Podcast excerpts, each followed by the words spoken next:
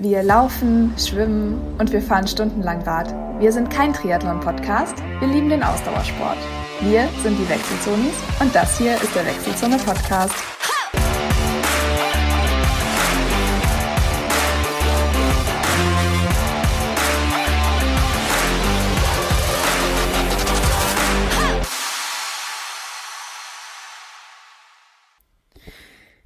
Ja, hallo und herzlich willkommen zu Episode Nummer 213. Heute wieder ein dynamisches Duo in yes. der Besetzung von Ludwig.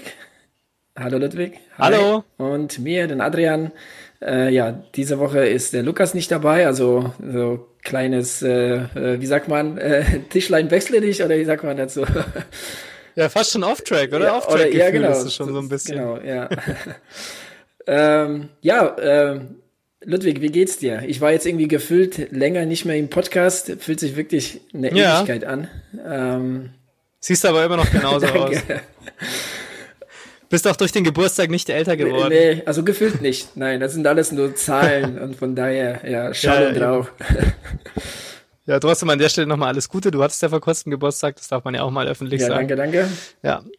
Ja. Ja, insofern, nee, mir geht's gut. Mir geht's gut. Mhm. Ähm, ich bin entspannt ähm, soweit und äh, ja, das Training läuft gut, ähm, alles andere läuft auch ganz gut.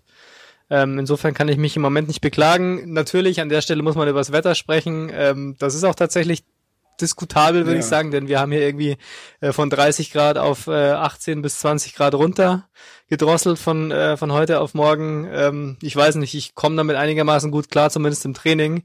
Ansonsten bin ich ein bisschen genervt. Ähm, aber, also sagen wir mal, im Training und nachts finde ich es angenehm. Man kann jetzt wieder ein bisschen entspannter schlafen auch. Ähm, aber ja, tagsüber, ich bin heute Morgen das erste Mal wieder äh, mit Jacke ins äh, Büro äh, mit dem Fahrrad gefahren. Und das sagt eigentlich schon alles über unseren August. Aber okay. Das stimmt. Also ich meine, wettertechnisch war das natürlich ein sehr durchwachsener Sommer, ne? äh, nachdem ja. die letzten zwei. Ja, noch ist er ja nicht noch vorbei. Ist er nicht vorbei, aber also, irgendwie gefüllt schon irgendwie. Ja. Ne? Also ich habe tatsächlich mhm. äh, beim Gassi gehen ähm, heute Morgen lagen schon die ersten kleinen Kastanien auf dem Boden, weißt du, hier so, mhm. so ein riesen ja. Kastanienbaum. Und dann denke ich mir, okay, wenn schon die ersten Kastanien irgendwie, also die sind noch klein, mhm. ne? aber wenn man die schon sieht, dann wird schon gefühlt so langsam herbstlich irgendwie. Das verbinde mhm. ich so damit. Ja, man muss auch sagen, also dadurch, dass wir jetzt auch relativ wenig Niederschlag hatten in Berlin, ähm, sind die Blätter auch schon ziemlich gelb. Mhm. Ich weiß nicht, ob das immer so ist, aber dieses Jahr ist mir besonders aufgefallen. Also auch die Wiesen sind natürlich entsprechend äh, gelb, mehr gelb statt grün, was jetzt auch nicht gerade gut ist. Ähm, ja, woanders ist viel zu viel Regen unterwegs. Ähm, wissen wir ja auch alle, dass es momentan da ganz dramatische Situationen gibt. Also es ist schon echt komisch. Ja. Also ich finde, es wäre gut, wenn es besser verteilt wäre. Aber gut, das ist ja das Problem, dass wir einfach im Moment zu regeln haben. Und das ist ja auch allseits bekannt inzwischen. Und leider immer mehr spürbar. Das stimmt, ja. Auch, auch jetzt das komplette Gegenteil, nämlich die Hitze, ne, die da jetzt irgendwie so in Türkei, mhm. Griechenland und so weiter wütet und, mhm. und äh, die Brände, die damit verbunden sind. Das ist schon, das ist schon wirklich äh, ziemlich, ziemlich crazy, was so, was so momentan abläuft. Aber wie du sagst, ne, das ist, glaube ich, was, womit wir jetzt in der Zukunft öfter zu kämpfen haben werden. Aber, Aber erfreulich, ja, bevor, ja. Bevor du sagst, wie es dir geht, sag ich, dass es dir gut geht, denn du läufst wieder, oder? Das ist doch ein gutes Zeichen, hoffe ich doch. Ja, ja, ich laufe wieder. Äh, du, du kennst mich ja, ne? Da bei mir ist das immer so äh, mal das, mal, mal das. Ähm, allerdings, ja, ähm, ich habe ich hab Bock irgendwie auf einen auf einen Ultra-Wettkampf. Also irgendwie ähm, habe ich, äh, ja, vermisse ich das so ein bisschen. Also ich habe tatsächlich mal letztens nachgeguckt, wann mein letzter Wettkampf war. Und das ist tatsächlich 2019 der PWEG Ultra gewesen. Und seit damals habe ich mir auch vorgenommen, tatsächlich so auf die Ultrastrecken zu gehen. Ne, und das, das zu machen. Danach kam aber Corona und hat so ein bisschen die Sachen mhm. durcheinander gebracht. Äh, dann bin ich auf die langen Strecken gegangen, aber auf dem Fahrrad. Äh, was natürlich auch sehr spaßig ist und, und mir Spaß macht, aber irgendwie, ähm, ja, findet, ich hoffe, er findet statt äh, der Vulkantrail hier in Schotten und den habe ich mir, mhm. habe ich mir vorgenommen ähm, am 30. Oktober. Genau, mhm. und dementsprechend ähm, fange ich jetzt oder bin jetzt schon eigentlich äh, ja für meine Verhältnisse gut dabei, so so viel es halt hier geht momentan so. Sag mal nochmal schnell, was das für ein Lauf ist, wie viel, was ist das für eine Distanz und was also ist das für eine die, Strecke? Die ich laufe, das sind äh, 70 oder 72, also so rund 70 Kilometer. Genau. Mhm. Äh, der Wettkampf hat noch mehr zu bieten, ne? von, von irgendwie Halbmarathon über Marathon, auch 94er hatte zu bieten. Genau, ich mache ich mach die 70er Strecke. Ähm, ja, 30.10., das habe ich glaube ich schon gesagt. Ja, und mhm. darauf, darauf ist so ein bisschen das Training ähm, ausgerichtet. Nichtsdestotrotz werde ich weiterhin Fahrrad fahren. Also Gravel macht ja mega Bock, das werde ich jetzt nicht aufgeben, aber der Schwerpunkt gilt natürlich jetzt. Switch ist das ein bisschen wieder, der Schwerpunkt gilt dem, dem, dem Laufen. Und das ist ja. ja, auch das, ne, was uns halt so beide jetzt so ein bisschen verbindet, nämlich so das Training ja. für, für Ultra. Und äh, das soll auch so ein bisschen ein Thema sein heute hier. Mhm wir haben uns da paar, ja, paar spezielle Punkte, was das Ultra-Training, Ultra-Wettkampf äh, ähm, so angeht. Ähm, und obwohl der Lukas nicht dabei ist, kommt er heute auch zu Wort. Der hat nämlich einen Einspieler zum Thema Olympia aufgenommen. Und äh, ja, du hattest auch oder du du hast da ja noch was äh, was erfreuliches zu vermelden. Ja, ja, weil was? Lukas hat es viel zu früh aufgenommen. Der hat es ja. glaube ich jetzt am Samstag aufgenommen. Ja. Wir nehmen jetzt gerade am Dienstag live auf und gestern ist ja richtig viel passiert, was äh, den den Goldsegen für oder den Medaillensegen muss man sagen für Deutschland angeht. Eine Goldmedaille, äh, Malaika Mihambo im Weitsprung, äh, ganz großartige Leistung. Ich habe mit ihr auch ein Interview heute gehört. Ich finde die so wahnsinnig super sympathisch, so ähm, bei sich. Ähm, sie hat auch davon erzählt, dass sie ähm, jetzt auch in, in Japan regelmäßig meditiert hat, dann aber auch die Aufregung zugelassen hat. Und ähm, also sie ist total reflektiert. Das äh, gefällt mir immer ganz besonders bei Athletinnen und Athleten, wenn die eben wirklich auch wissen, was passiert und das auch äh, artikulieren können und dann eine mhm. Strategie dahinter haben und so super sympathisch. Ich habe die mal bei Klein gegen Groß auch gesehen. Jetzt sind wir wieder bei Kai Pflaume. Ich weiß nicht, der schwirrt hier wie Britney Spears über diesen Podcast ja. so ein bisschen rum. Aber ähm, da fand ich sie auch schon super sympathisch. Also ganz, ganz tolle Sport Sportlerin, deswegen auch aus der Wechselzone großen Glückwunsch. Ja, Und dann gab es, glaube ich, im, im Bahnradfahren inklusive Weltrekord, oder? Mhm. Wenn ich das richtig mitbekommen habe. Ähm, mhm. Gab es nochmal Gold, dann gab es, äh, ich weiß gar nicht, noch zwei, eine Silber- und zwei Bronzemedaillen, glaube ich. Also hat sich einiges getan. Und äh, insofern würde ich sagen, so schlecht läuft's mit Olympia ja gar nicht für Deutschland und das nee. finde ich ja durchaus auch erfreulich. Das stimmt. Also es läuft doch ganz gut, obwohl ich mir eigentlich, ähm, ich gucke mir in der ARD Mediathek ähm, so immer am Abend so ein bisschen die Highlights mhm. an. Also live habe ich tatsächlich nur die beiden Mountainbike-Rennen gesehen, Frauen und Männer. Aber ansonsten, ähm, ja, habe mir so ein paar, paar Highlights äh, auch vom Weitspringen ne, ähm, auch. Ähm, das war auch äh, äh ziemlich spannend. Ähm, aber was ich auch wirklich auch sehr, sehr geil fand, äh, war das 400 äh, äh, Meter Hürden äh, mit dem Weltrekord vom Nor von einem Norweger. Äh, den Namen mhm. kenne ich jetzt nicht, aber das war ja richtig abgefahren, wie der da abgegangen ist. Ja. Also den Weltrekord richtig nach unten gedrückt, deutlich unter 46 Sekunden, also 45 noch was, also Wahnsinn. Mhm. Mhm. Ich weiß nicht, ob ja, und dann gab es noch eine Szene. Nee, ich habe es nicht gesehen. Nee. Ich habe es nicht gesehen, aber ich habe was anderes gesehen, wobei eher gelesen eigentlich, ehrlich gesagt. Da gab es ja irgendeine Disziplin, war das nicht Hochsprung, wo die sich die Goldmedaille dann geteilt ja. haben, mhm, weil äh, ein Athlet verzichtet hat, weiterzumachen drauf und gesagt hat, komm, lass uns doch den, den Sieg teilen. Mhm. Und ich muss ehrlich sagen, ich weiß nicht, was das über mich sagt, aber ich fand es irgendwie enttäuschend. Also ich weiß nicht. Ich kenne jetzt ehrlich gesagt den Hintergrund auch nicht. Wenn jetzt irgendwas, was, weiß ich nicht, was, was äh, Ernsthafteres dahinter steckt, dann will ich das jetzt nicht gesagt haben. Aber jetzt rein die Idee zu sagen, okay, lass uns hier aufhören ähm, und uns den, die Goldmedaille teilen, an sich eine schöne Geste, aber irgendwie der Athlet in mir sagt, nee, hätte ich glaube ich nicht gemacht. Ich weiß ja, nicht, ja, das? Ja, bin ich, da bin ich ganz bei dir. Ne? Gerade so bei Olympia, da denkt man, okay, da, ne, da geht man wirklich bis ans Äußerste und versucht wirklich ja. komplett alles zu geben. Äh, ja, schwierig, wie du schon sagst. Man weiß ja nie, was da so im Hintergrund steckt, ne? was, was ja. da jetzt so die Gründe dafür waren. Ähm, aber ja, ja, aber da, da teile ich schon deine Meinung, genau. Ja, ja. ja. Ja, super. Vielleicht hier noch eine kurze Empfehlung. Es gibt äh, von der Sportschau den Olympia Podcast, glaube ich, heißt der. Oder Update. Ich gucke mal nochmal schon nach. Äh, Sportschau Olympia Podcast, genau. Mhm. Das gibt's immer morgens mit einer Zusammenfassung und am Nachmittag mit einer längeren Variante, so 15 Minuten. Und äh, den kann ich wärmstens empfehlen für alle, die nicht die Zeit haben, sich so allzu viel anzugucken, aber doch jeden Tag so ein bisschen die News mitbekommen wollen. Also hier eine kleine laufende im Ohr Off-Track-Empfehlung. Ja, sehr gut, sehr gut. Dann, ja, hätten wir Olympia abgehakt, beziehungsweise wir kommen ja zum Schluss nochmal äh, zum Thema ja. Olympia mit Lukas, sein ähm, Einspieler.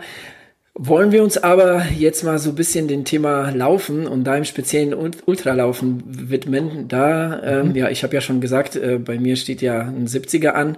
Äh, Ludwig, bei dir steht ja auch was an. Ne? Auch ungefähr ja. zum gleichen Zeitraum, beziehungsweise du hast ja mehr vor, aber so der Hauptwettkampf. Ist genau, ja also der Hauptwettkampf, da habe ich mich jetzt auch entschieden dazu, ähm, mich anzumelden. Das ist am 23.10. ein 12-Stunden-Lauf in Grünheide, hier so vor den Toren Berlins. Ähm, ist ein bisschen speziell, denn ähm, also es gibt ja immer diese Duffliste von der deutschen Ultra äh, Vereinigung. Vereinigung, genau, ja ähm, wo man also bestenlistentaugliche ähm, Strecken melden kann. Das heißt, wenn man sich für einen äh, entsprechenden Lauf qualifizieren muss, zum Beispiel für die Meisterschaft oder sonstige Läufe, dann muss man eben einen äh, sogenannten bestlistentauglichen ähm, Kurs gelaufen sein. Und dieser zwölf Stunden Lauf, den ich da jetzt vorhab, ähm, der ist deswegen nicht bestlistentauglich, weil die letzte Runde aufgrund der Uhrzeit, also weil es ja schon im Oktober ist und dann wird es abends dann eben spät, der geht glaube ich um 6.30 Uhr los, endet dann eben entsprechend zwölf Stunden später und da ist es zu dunkel, um auf dem normalen Kurs, das ist so ein teilweise Asphalt, teilweise Waldkurs ähm, in Brandenburg, es so dunkel ist, um die Strecken zu vermessen am Ende noch, also die Restvermessung zu machen. Und deswegen ist ab der zwölfte Stunde, also nach elf Stunden, wechseln wir sozusagen auf einen Rundkurs, der nochmal irgendwie 250 Meter ist. Also da werden dann nochmal Runden gelaufen, was ich sehr, sehr witzig finde. Ähm, was aber eben dazu führt, dass es dann keine offizielle ähm, Qualifikationszeit über zwölf Stunden mhm. ist. Und das hat mich am Anfang so ein bisschen gestört. Und da habe ich mir aber gedacht, ja komm, was soll's? Es ist ja trotzdem eine Referenzdistanz, die ich da haben will. Und ich möchte gerne eben die zwölf Stunden laufen als Hauptwettkampf dieses Jahr noch, weil die 100 Meilen sind nicht mehr drin. Da gibt's keinen Wettbewerb, der in Frage kommt mehr. Ähm, außer es tut sich jetzt spontan noch einer auf, aber da habe ich jetzt ehrlich gesagt auch keine Lust mehr, weil ich jetzt auch irgendwas verbindlich mal haben will. Ähm, genau, dann habe ich mich dafür oder werde mich jetzt dann dafür anmelden. Äh, jetzt ist es hoffentlich schon passiert, wenn ihr das alle hört. Und deswegen ist das jetzt also mein, ja, sagen wir mal, Hauptwettkampf am 23.10. und da würde ich gerne die zwölf Stunden gut durchkommen, ohne Versorgungsprobleme, ohne äh, Kreislaufprobleme, wobei die wird es wahrscheinlich da nicht mehr geben. Da wird es wahrscheinlich keine 36 Grad haben, mhm. nehme ich an, im November, im Oktober. Ähm, und einfach eine gute zwölf Stunden Zeit haben oder Distanz in dem Fall. Und genau, das, äh, da freue ich mich schon drauf. Ja, und damit das alles wirklich auch so passiert, wie du das ja. haben möchtest, sprechen wir heute einfach mal darüber. Und wir haben ja uns, uns äh, im Vorfeld mal so ein bisschen darüber ausgetauscht, ja, ähm, wie, äh, ja, das Thema Ultra ist ist Ultra, ne? Kann man sagen. Das ist immer mhm. Ultra-Training, Ultra-Laufwettkämpfe. Äh, also da kann man wirklich Stunden, Tage lang drüber reden. Deshalb haben wir uns ein paar Punkte rausgepickt. Und zwar ein paar Punkte, die so beim ersten Erscheinen, beziehungsweise beim ersten Gedanken gar nicht so in, in, in, den, ja, in den Sinn kommen, die man vielleicht mit ins Training einbauen kann, die man mit in, in später mit in den Wettkampf nimmt. Ähm, und zwar äh, würde ich äh, tatsächlich gerne zuerst mit dem Thema Hiken anfangen. Mhm. Ähm, da haben wir auch schon mal im Vorfeld drüber gesprochen. Das ist was, womit du jetzt noch keine großartige Erfahrung ge äh, gemacht hast. Das stimmt. Also mit tatsächlich Powerhiking oder so habe ich noch überhaupt keine Erfahrung gemacht. Das ist richtig. Ähm, ich habe, also es, es gibt bei uns in, in Berlin ähm, immer wieder mal so einen sogenannten Berliner Brocken-Marathon. Das ist äh, ein, ein Marathon, ähm, der in einem Volkspark stattfindet hier bei uns, äh, Brenzlauer Berg, Volkspark Brenzlauer Berg und der hat halt, sagen wir mal, einen Berg und einen Hügel und den läuft man in so einem Rundkurs, in so einem sechs äh, Kilometer Loop, glaube ich, ist es, äh, zweimal komplett hoch und das ist halt wirklich richtig steil. Also das ist äh, jetzt nicht wahnsinnig lange hoch, aber es ist wirklich richtig steil. Und ähm, das ist so ein, so ein Single-Trail-Pfad eben, also jetzt auch keine feste Straße, sondern da geht's wirklich einfach nur den Berg so hoch durch die Büsche. Ähm, und äh, da bin ich aber tatsächlich die ganze Zeit gelaufen. Ich bin den jetzt, glaube ich, zweimal mitgelaufen. Und da bin ich aber die ganze Zeit so hochgetippelt. Mhm. Ähm, ich habe beim Training auch mal probiert, wirklich ganz schnell zu gehen und mir dann auch zu überlegen, wie mache ich das am besten. Also stütze ich mich auf dem Oberschenkel zum Beispiel mit den Händen auf oder eben nicht. Ähm, das hat an sich ganz gut funktioniert und ich glaube, von der Zeit hat das auch nicht viel aus oder gar nichts ausgemacht. Ähm, ich habe halt einfach die Tendenz dazu, wenn ich merke, es geht noch einigermaßen, dass ich dann halt trotzdem tippel, damit ich einfach mhm. nicht gehe. Ne?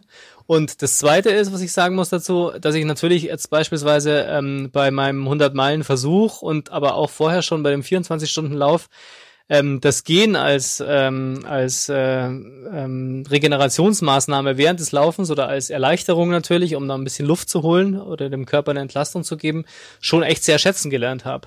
Ähm, ich mache es im Training ehrlich gesagt nie, das gebe ich auch zu. Ähm, habt auch irgendwie kein Bedürfnis dazu. ähm, aber ich bin inzwischen echt bereit dazu, das, äh, und das liegt natürlich dann auch an der Distanz und an der Zeit, ähm, die Versorgung zum Beispiel gehend zu nehmen oder dann eben auch mal ein Stück zu gehen, um Luft zu holen und so weiter. Also ich sehe da jetzt keinen, ich hätte glaube ich vor zwei Jahren wäre doch wäre das totale Horror für mich gewesen. Also lieber aufhören statt zu gehen, war damals noch die äh, mhm. äh, die Marschrichtung, ne, aber das war halt noch die Marathonzeit und inzwischen sehe ich das als ganz normalen Bestandteil, was es ja ist, ähm, eines eines Ultrawettbewerbs ähm, dann an. Ja, ich glaube, ich meine, das ist ja äh, so so für Läufer wie dich, ne, so Sub 240 Marathoni und so weiter. Klar, dann kannst du auch, ich weiß jetzt nicht, wie steil äh, der Berg da war bei dem bei dem Wettkampf, ne, aber ich meine, klar, du hast einfach so die die Kapazitäten, das Ding auch mal zu hoch zu trippeln, ne? Das würden wahrscheinlich ähm, ja, das, oder es hat wahrscheinlich die Hälfte oder mehr als die Hälfte des Feldes nicht geschafft, ne, aber so, ne, dass äh, äh deine deine Voraussetzung, die gibt das hier, dass du das halt äh, äh, ne, auch laufender Weise äh, überwinden kannst. Ich glaube, das Hiken ist halt, ne, wie du schon gesagt hast, also ist ähm, ähm, oder oder auch so gesagt, je länger die Distanz, Ne, und je, je hügeliger die, die Strecke, umso wichtiger wird das dann natürlich, ne? Weil ich meine, so, so im, im hochalpinen Gelände, da kommen wir nicht drum rum manchmal. Ne? Und dann ist es manchmal auch gar nicht mehr Hiken, sondern manchmal ist es auch sogar Klettern, ne? je, nach, je nach Strecke. Aber oft ist es halt eben Hiken. Ne? Und, und ähm, da, damit es halt, also zumindest finde ich das, äh, damit das halt auch im Wettkampf dementsprechend gut klappt und jetzt nicht nur als Regeneration dient, beziehungsweise ne, um, um, um äh, ähm, Verpflegung aufzunehmen und so weiter, ähm, um, um, um das im Training zu üben, um darin wirklich gut zu werden, um das jetzt irgendwie flüssig hinzukriegen, von's Laufen ins Hiken zu übergehen und dann wieder andersrum, ohne dass sich das irgendwie so komisch anfühlt, ne? Und, und halt nicht, nicht allzu viel am Berg zu verlieren, ist das, finde ich, ein sehr wichtiger Bestandteil. Ähm, ich will das tatsächlich jetzt auch für den 70er, der jetzt, ähm, ich glaube, der 70er in Schotten hat ähm, um die 2000 Höhenmeter, meine ich, sowas um den Dreh gut, ist jetzt nicht so die Welt, ne? Und auch die Berge, es gibt so den einen oder anderen, ich kenne schon die Strecke ganz gut, weil ich da auch sonst ähm, schon öfter trainiert habe. Und da gibt es schon mal so den einen oder anderen ähm, äh, Berg, wo ich sage, okay, da werde ich definitiv hiken, weil das einfach für mich, finde ich, von der Belastung her ne, einfach viel, viel besser ist, auch energetisch. Ne? Da oben mhm. an einem Berg irgendwie nicht mit einem Puls von 190 anzukommen, sondern eben, was weiß ich, 20, 25, 30 Schläge niedriger ähm, vielleicht auch in etwas, etwas niedrigeren Pace, aber wahrscheinlich nicht viel. Ne? Es nimmt sich wahrscheinlich nicht allzu viel. Ähm, aber es ist wirklich äh, tatsächlich jetzt ähm, ein fester Bestandteil meines Trainings geworden. Ne? Mhm. Ähm, auch jetzt im Flachen, wo ich jetzt hier in, in, in meinem Licherwald habe ich zwar auch super kleine Hügel, aber ich versuche ja tatsächlich auch im Flachen, ähm, im Hiken schneller zu werden. Mhm. Ne, da versuchen wirklich irgendwie so auf auf eine, eine Pace äh, Sub 8 ne, zu kommen, so um die 8 Sub 8, was tatsächlich ganz gut geht, wenn du das regelmäßig machst. Ne? Und das, das ist dann halt was, was dir auch später ähm, im Wettkampf ähm, auf jeden Fall ne, äh, zuträglich ist. Auf jeden Fall und vor allem, ich meine, ich bin jetzt da einen Marathon gelaufen, ne? Das ist jetzt eigentlich keine Distanz, ja. ne? Jemand, der alpine Rennen macht, der läuft da halt schon äh, deutlich mehr. Und da kommt es natürlich dann schon drauf an, wo du deine Kräfte sammelst und wo du die sparst, weil irgendwann nach zehn Stunden oder sowas kannst du halt nicht mehr so ohne weiteres sagen, egal ob ich da jetzt gelaufen bin oder nicht, habe ich halt ein bisschen in mehr Energie verbraucht. Da mhm. kann es halt tatsächlich entscheidend sein. Und also ich meine, wenn ich mir jetzt überlege, wo ich, sagen wir mal, ähm, äh, langfristig hingehen will und da kann ich mir mhm. schon vorstellen, mal Alpiner zu werden, ähm, weil ich ja eben die Alpen auch so liebe und so weiter und dann vielleicht auch mal irgendwann die Möglichkeit habe, da mehr zu trainieren, dann wird es definitiv auch im Training ein wichtiger Bestandteil werden. Im Moment ist es halt noch nicht äh, in meinem wie soll ich sagen, in meinem Rennportfolio, aber das wird sicherlich irgendwann kommen und ähm, dann ist es natürlich, eben das meine ich ja, also jemand, der gut hiken kann, der holt alle ein, die sich da irgendwie nach oben tippeln und dann oben halt völlig am Ende sind, ne? Und mhm. dann brauchen die ja möglicherweise auch, wenn man dann Downhill laufen muss, möglich im, im, direkt im Anschluss, da musst du ja dann auch wieder haushalten mit deinen Kräften, da kannst du sie auch nicht einfach laufen lassen. Also das heißt, du musst im Prinzip auch Kräfte sparen, um dann letztendlich auch die einzelnen Etappen eines Rennens kräftemäßig zu planen und, und umzusetzen. Da kannst du nicht einfach rausballern, was halt gerade so geht, sondern musst du halt eben auch taktisch ein bisschen laufen. Ja, definitiv. Ne? Also sollte, ja, wie gesagt, sollte je länger die Strecke und je, je mhm. alpin alpiner oder oder je mehr Höhenmeter die die Strecke aufweist, glaube ich, dann dann sollte das Ding schon schon ähm, auf jeden Fall fester Bestandteil des Trainings sein. Ich, äh, wo du das gerade erzählt hast, habe ich mich so gefragt, okay, äh, bin ich mal wirklich so auf das Training dann auch gespannt, weil das Training bei dir äh, dürfte sich so diesbezüglich ne, so interessant äh, gestalten, sag ich mal. Gell? Da muss man schon äh, ziemlich erfinderisch sein. Ne? Ja. Äh, ich meine, klar, also Hiken, so sage ich mal, im, im Flachen, ähm, ist, ist auch okay. Bis zu einem gewissen Grad ist es, ist es ganz gut, wenn man jetzt zum Beispiel beim Langlauf, wenn man jetzt sagt, okay, ich mache jetzt was, was ich Überlänge, ich, ich laufe jetzt 40 plus oder so, ne? Und darin auch äh, äh, Hike-Anteile anbaut, ist das auf jeden Fall gut. Aber ähm, so das Uphill-Hiken mhm. ne, ist ja auch was, was man trainieren sollte, ne? Und da, da muss man da, glaube ich, erfinderisch sein. Auf jeden Fall, also jetzt bei uns in Berlin ist es ja so, du kannst halt keine lange Strecke hiken. Ne? Du kannst natürlich einen. Berg äh, 20 Mal hochlaufen, ist auch ganz schön anstrengend, aber du kannst halt jetzt nicht simulieren, dass du mal irgendwie 200 Meter, 500 Meter nur bergauf gehst. Und das ist nochmal was ganz anderes, weil ich habe halt diese Regeneration dazwischen nicht. Ne? Wenn ich meinen Berg, der vielleicht 50 Meter hoch geht, ähm, also diese, diese Strecke 50 Meter lang ist, ähm, wenn ich die 20 Mal hochlaufe, habe ich halt trotzdem immer 20 Mal Entlastung dazwischen. Mhm. Und das ist natürlich was, was bei uns halt einfach nicht geht. Nicht umsonst ist Florian Neuschwander ja nach Inzell gezogen, also ins Voralpen. Und der war ja schon im Taunus, gell? Und, wo, genau. Und hier gibt's also, ja schon ein paar schöne Berge. So ist es. Und nachdem er Western States äh, gelaufen ist, hat er sich gedacht, okay, da muss ich vielleicht doch nochmal anders trainieren. Also lebt vielleicht zum schönsten Teil Deutschlands. Ich beneide ihn auch jeden Tag, mhm. wenn ich ihn mhm. sehe auf Instagram. Ähm, aber das ist natürlich ein ganz anderes Training. Aber wie gesagt, das ist halt die Frage, was willst du jetzt im Moment? Mhm. Ich konzentriere mich jetzt mehr auf die lange Distanz im Flachherrennen. Die nächste Stufe ist aber dann logischerweise natürlich dann auch in die Höhe zu gehen irgendwann. Ähm, also insofern langfristige Planung äh, und dann kommen auch solche Komponenten wieder mehr oder kommen dann überhaupt mehr ins Training. Ja, sehr gut. Dann hätten wir also das Hiken, ne, was man, was man mhm. auf jeden Fall ähm, mit in, in Auge äh, behalten muss. Ähm, ich glaube, zum Thema Hiken, ähm, da passt nämlich das, der nächste Punkt, den wir uns ausgesucht haben, auch ganz gut, und zwar nämlich das Pacing. Ne, das ist auch, glaube ich, ein Punkt, den zwar natürlich wahrscheinlich jeder, der für einen Ultrawettkampf trainiert, so im, im Auge hat und so weiter, aber grundsätzlich ist es so und, und ich glaube, ähm, so geht's jedem, wahrscheinlich auch dir, ähm, so aus Erfahrung von WHRW zum Beispiel und so. Der, der, die Pace, die wir im Training laufen, ist für Ultradistanzen immer schneller als das, was wir im Wettkampf laufen. Na, also selten laufen mhm. wir ähm, im Training die Pace, die wir dann wirklich bei einem Ultra-Wettkampf, ne, und ich spreche jetzt wirklich so 50 plus, ne, 70, 100er und noch darüber hinaus. Ähm, wenn ich jetzt so an meine paar Ultras denke, dann ist es definitiv so. Und das ist auch wiederum mhm. ein Punkt, wo ich denke, okay, das ist, ne, das ist auch verkehrt. Ne? Also man, man, so wie man für Marathon eine Marathon-Pace trainiert, sollte man auch für eine Ultradistanz auch die Ultradistanz-Pace trainieren. Also da gebe ich dir vollkommen recht, wenn es vor allem um diese langsame Muskulatur geht, mhm. ähm, weil die merkt man halt auch wirklich beim langsamen Laufen. Ähm, also ich habe mich ja auch umstellen müssen. Das äh, haben wir, glaube ich, hier auch schon öfter besprochen. Ähm, ich hätte wahrscheinlich vor zwei Jahren mich geweigert, eine Fünfer-Pace zu laufen. Inzwischen fühlt sich die aber eigentlich echt gut an. Ähm, und zwar gut im Sinne von, ich habe nicht das Gefühl, langsam zu laufen, sondern es fühlt sich einfach gewohnter an. Ne? Ähm, und das finde ich an sich eine gute Entwicklung für mich auch, weil ich glaube, es ist als, als Athlet, egal was man jetzt, ob man sich jetzt auf Ultras konzentriert oder auf Marathons und so, natürlich wäre ich heute nicht mehr in der Lage, eine 2,37er Marathon, äh, Marathonzeit zu laufen, ohne Vorbereitung sowieso nicht. Aber ich glaube, da ist schon noch, wäre eine Menge Arbeit, äh, wenn man jetzt sagen würde, wir machen im Herbst nochmal einen Marathon und versuchen das zu toppen. Ähm, aber ich glaube, die Range muss einfach da sein. Du musst halt, also je breiter du insgesamt wirst. Also du kannst sehr schnell, aber auch sehr langsam laufen. Mhm. Je größer diese Gap, also diese, diese, wie sagt man, diese, diese, diese Linie wird, ne?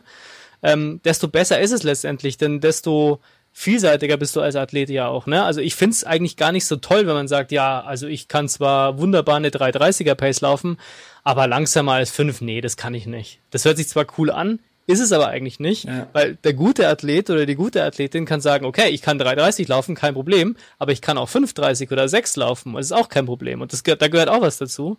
Sowohl mental als auch was die Körperkontrolle zum Beispiel angeht. Ne? Also ich muss das ja auch kontrollieren können, habe ich auch lange Probleme gehabt, das auch wirklich zu steuern in dem Bereich ähm, vom Gefühl.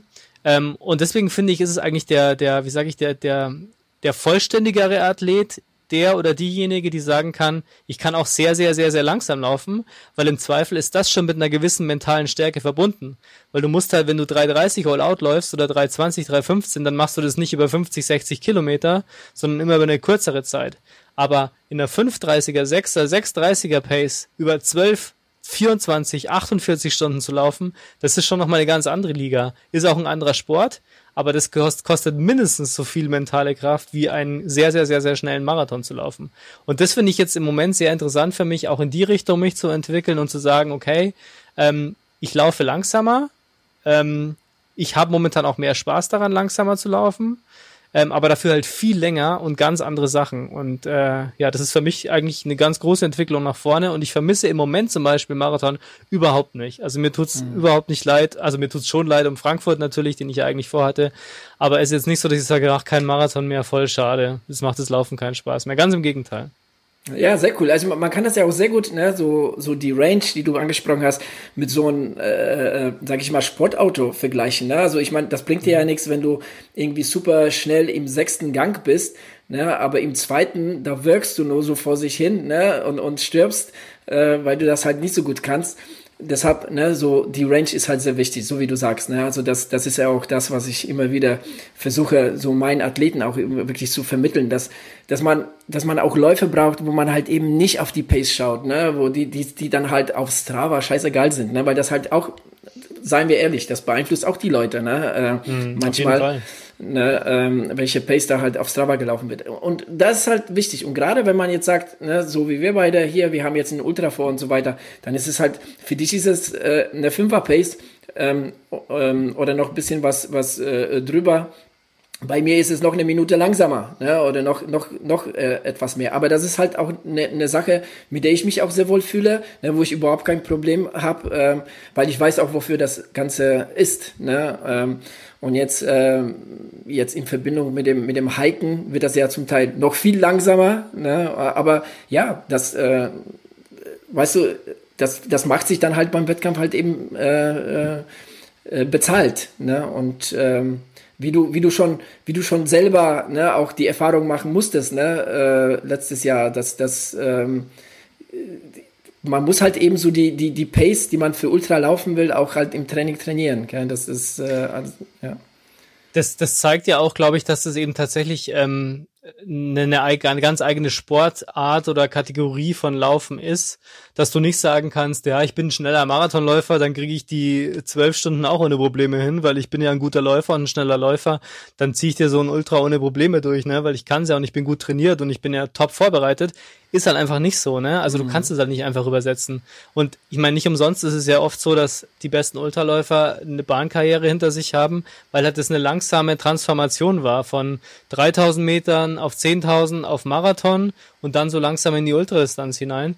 Ähm, wir sind wir noch mal bei, bei Flo Neuspanner, den wir gerade schon zitiert haben, der kommt auch von der Bahn. Jim Wormsley kommt von der Bahn. Das sind alles Leute, die das halt langsam und, und, und ähm, äh, mit, mit ihrer Entwicklung im Einklang ähm, da eben sich weiterentwickelt haben zum Ultra hin und die Basis geschaffen haben und so weiter. Und der Jim Wormsley kann heute einen Halbmarathon für eine Olympia-Quali laufen, fast schon. Na, nicht ganz, aber war nah dran oder Marathon war es, glaube ich. Mhm. Ähm, ähm, und, äh, und rockt dir aber dann äh, die Western States runter. Also das ist eben die Range, die ich meinte. Ja, ne? Ich meine, der ja, läuft ja. die Western States auch schneller als manche Marathon, klar aber für ihn ist es eine unglaubliche Range und das meine ich eben damit. Und wenn du das beherrschst, dann kannst du halt eben wirklich fast alles laufen. Ne? Mhm.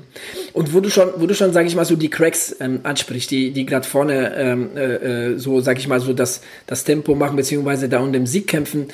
Ähm, wenn man sich das anguckt, ähm, die laufen, klar, zwar für uns eine super schnelle Pace, ne, aber für die, die sehen halt sehr entspannt aus. Ne? Und wenn man, mhm. wenn man sich so, das ist immer so das Schöne, wenn man so, so an, am, am, am Rande von so einem, äh, so als Zuschauer bei so einem Wettkampf ist. Ähm, und und ähm, das ist im Endeffekt auch ähm, egal, ob jetzt das Marathon ist oder, oder auch halt ein Ultra, aber bei Ultra ist das wirklich äh, richtig, richtig krass zu sehen, ist, dass die, dass die vorne entspannt aussehen. Und je weiter du nach hinten aus, äh, gehst, dann, dann sieht's wirklich, also, oder ich sag mal, gerade so das Middle of the Pack, ne, da siehst du sehr viel Verbissenheit, sage ich mal. Mhm. Ne? Und, und sehr viel, es wird, wenn, wenn ich mir jetzt zum Beispiel so den Start von UTMB angucke, dann ist das, dann, dann, dann denkst du, okay, die, die laufen jetzt einen Zehner.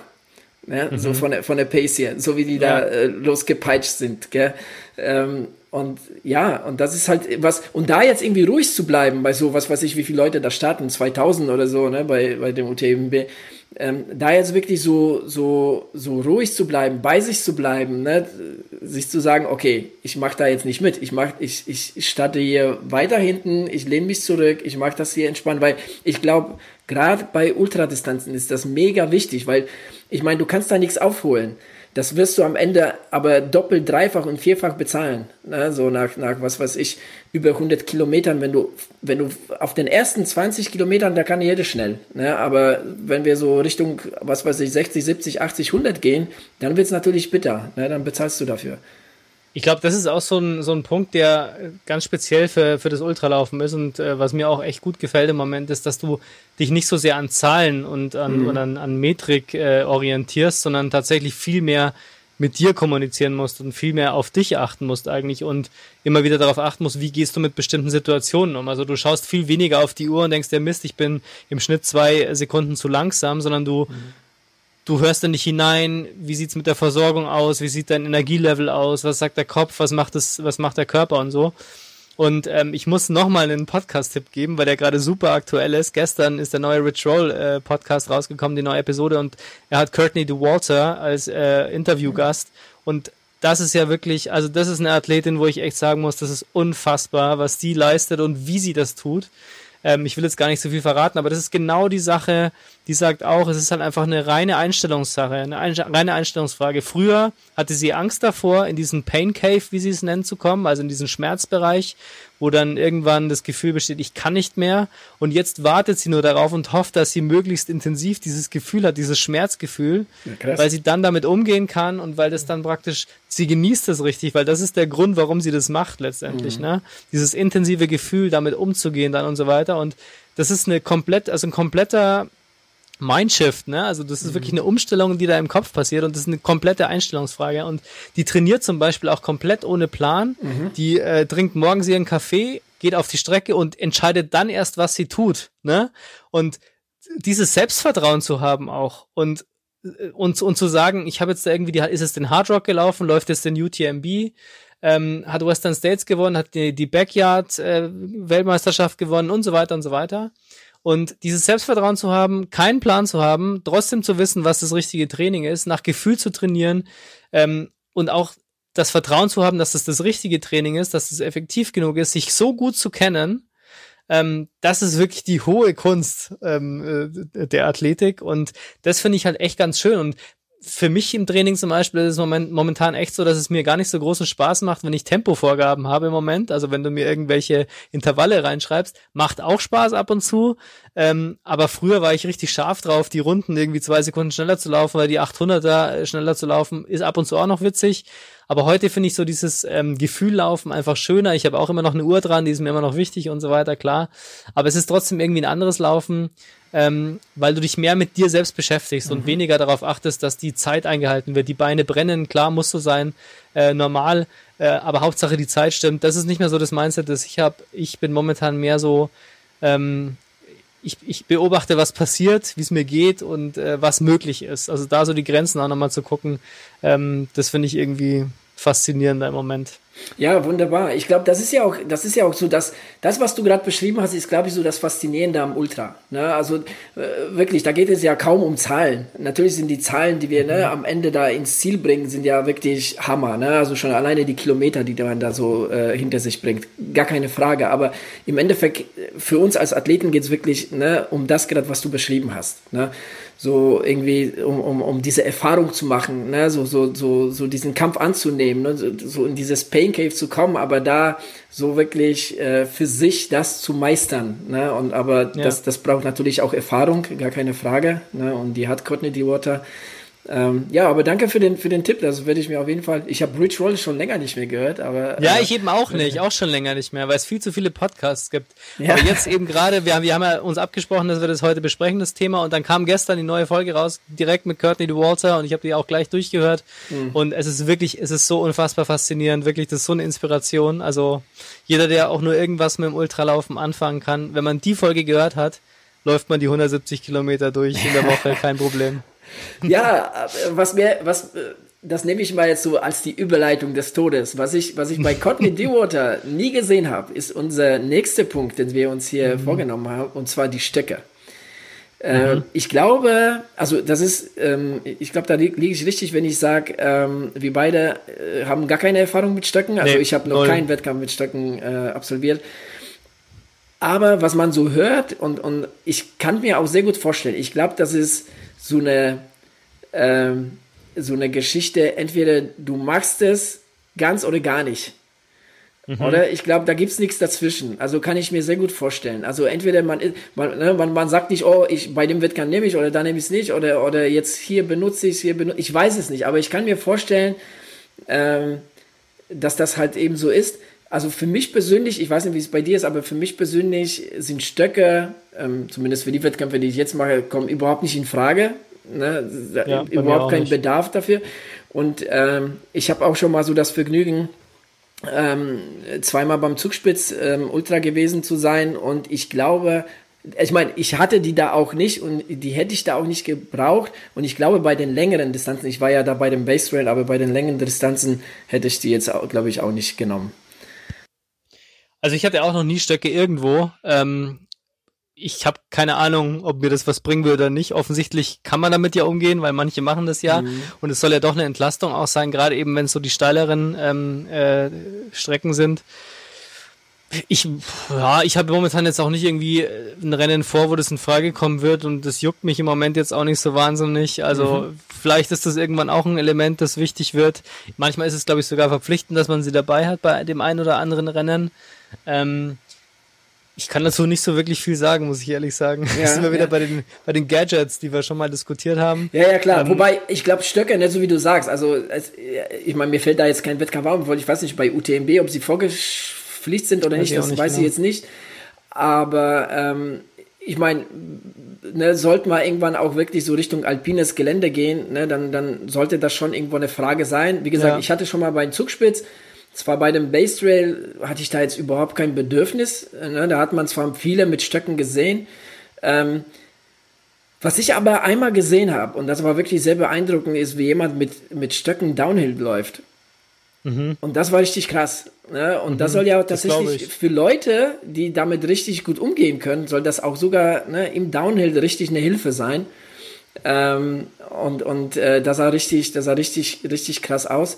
Aber ich meine, ich kann mir gut vorstellen, wenn jemand so aus dem Skisport kommt, ne, dass das für die mhm. eigentlich schon eine gewohnte Sache ist. Ich glaube, die, ne, gerade so Skilangläufer, die jetzt irgendwie so, so ein bisschen äh, ins, ins Traillaufen gehen, äh, dass die da damit wirklich sehr großen Benefit daraus haben. Ne, aber mhm. ja, es ist halt, ich meine, klar, für uns beide ist natürlich das, das Ganze noch kein Thema, aber ähm, ich wollte es einfach mal so auch das mal reinwerfen, weil das auch so ein Punkt ist, über den man sich, glaube ich, überhaupt keine Gedanken macht, so, ne?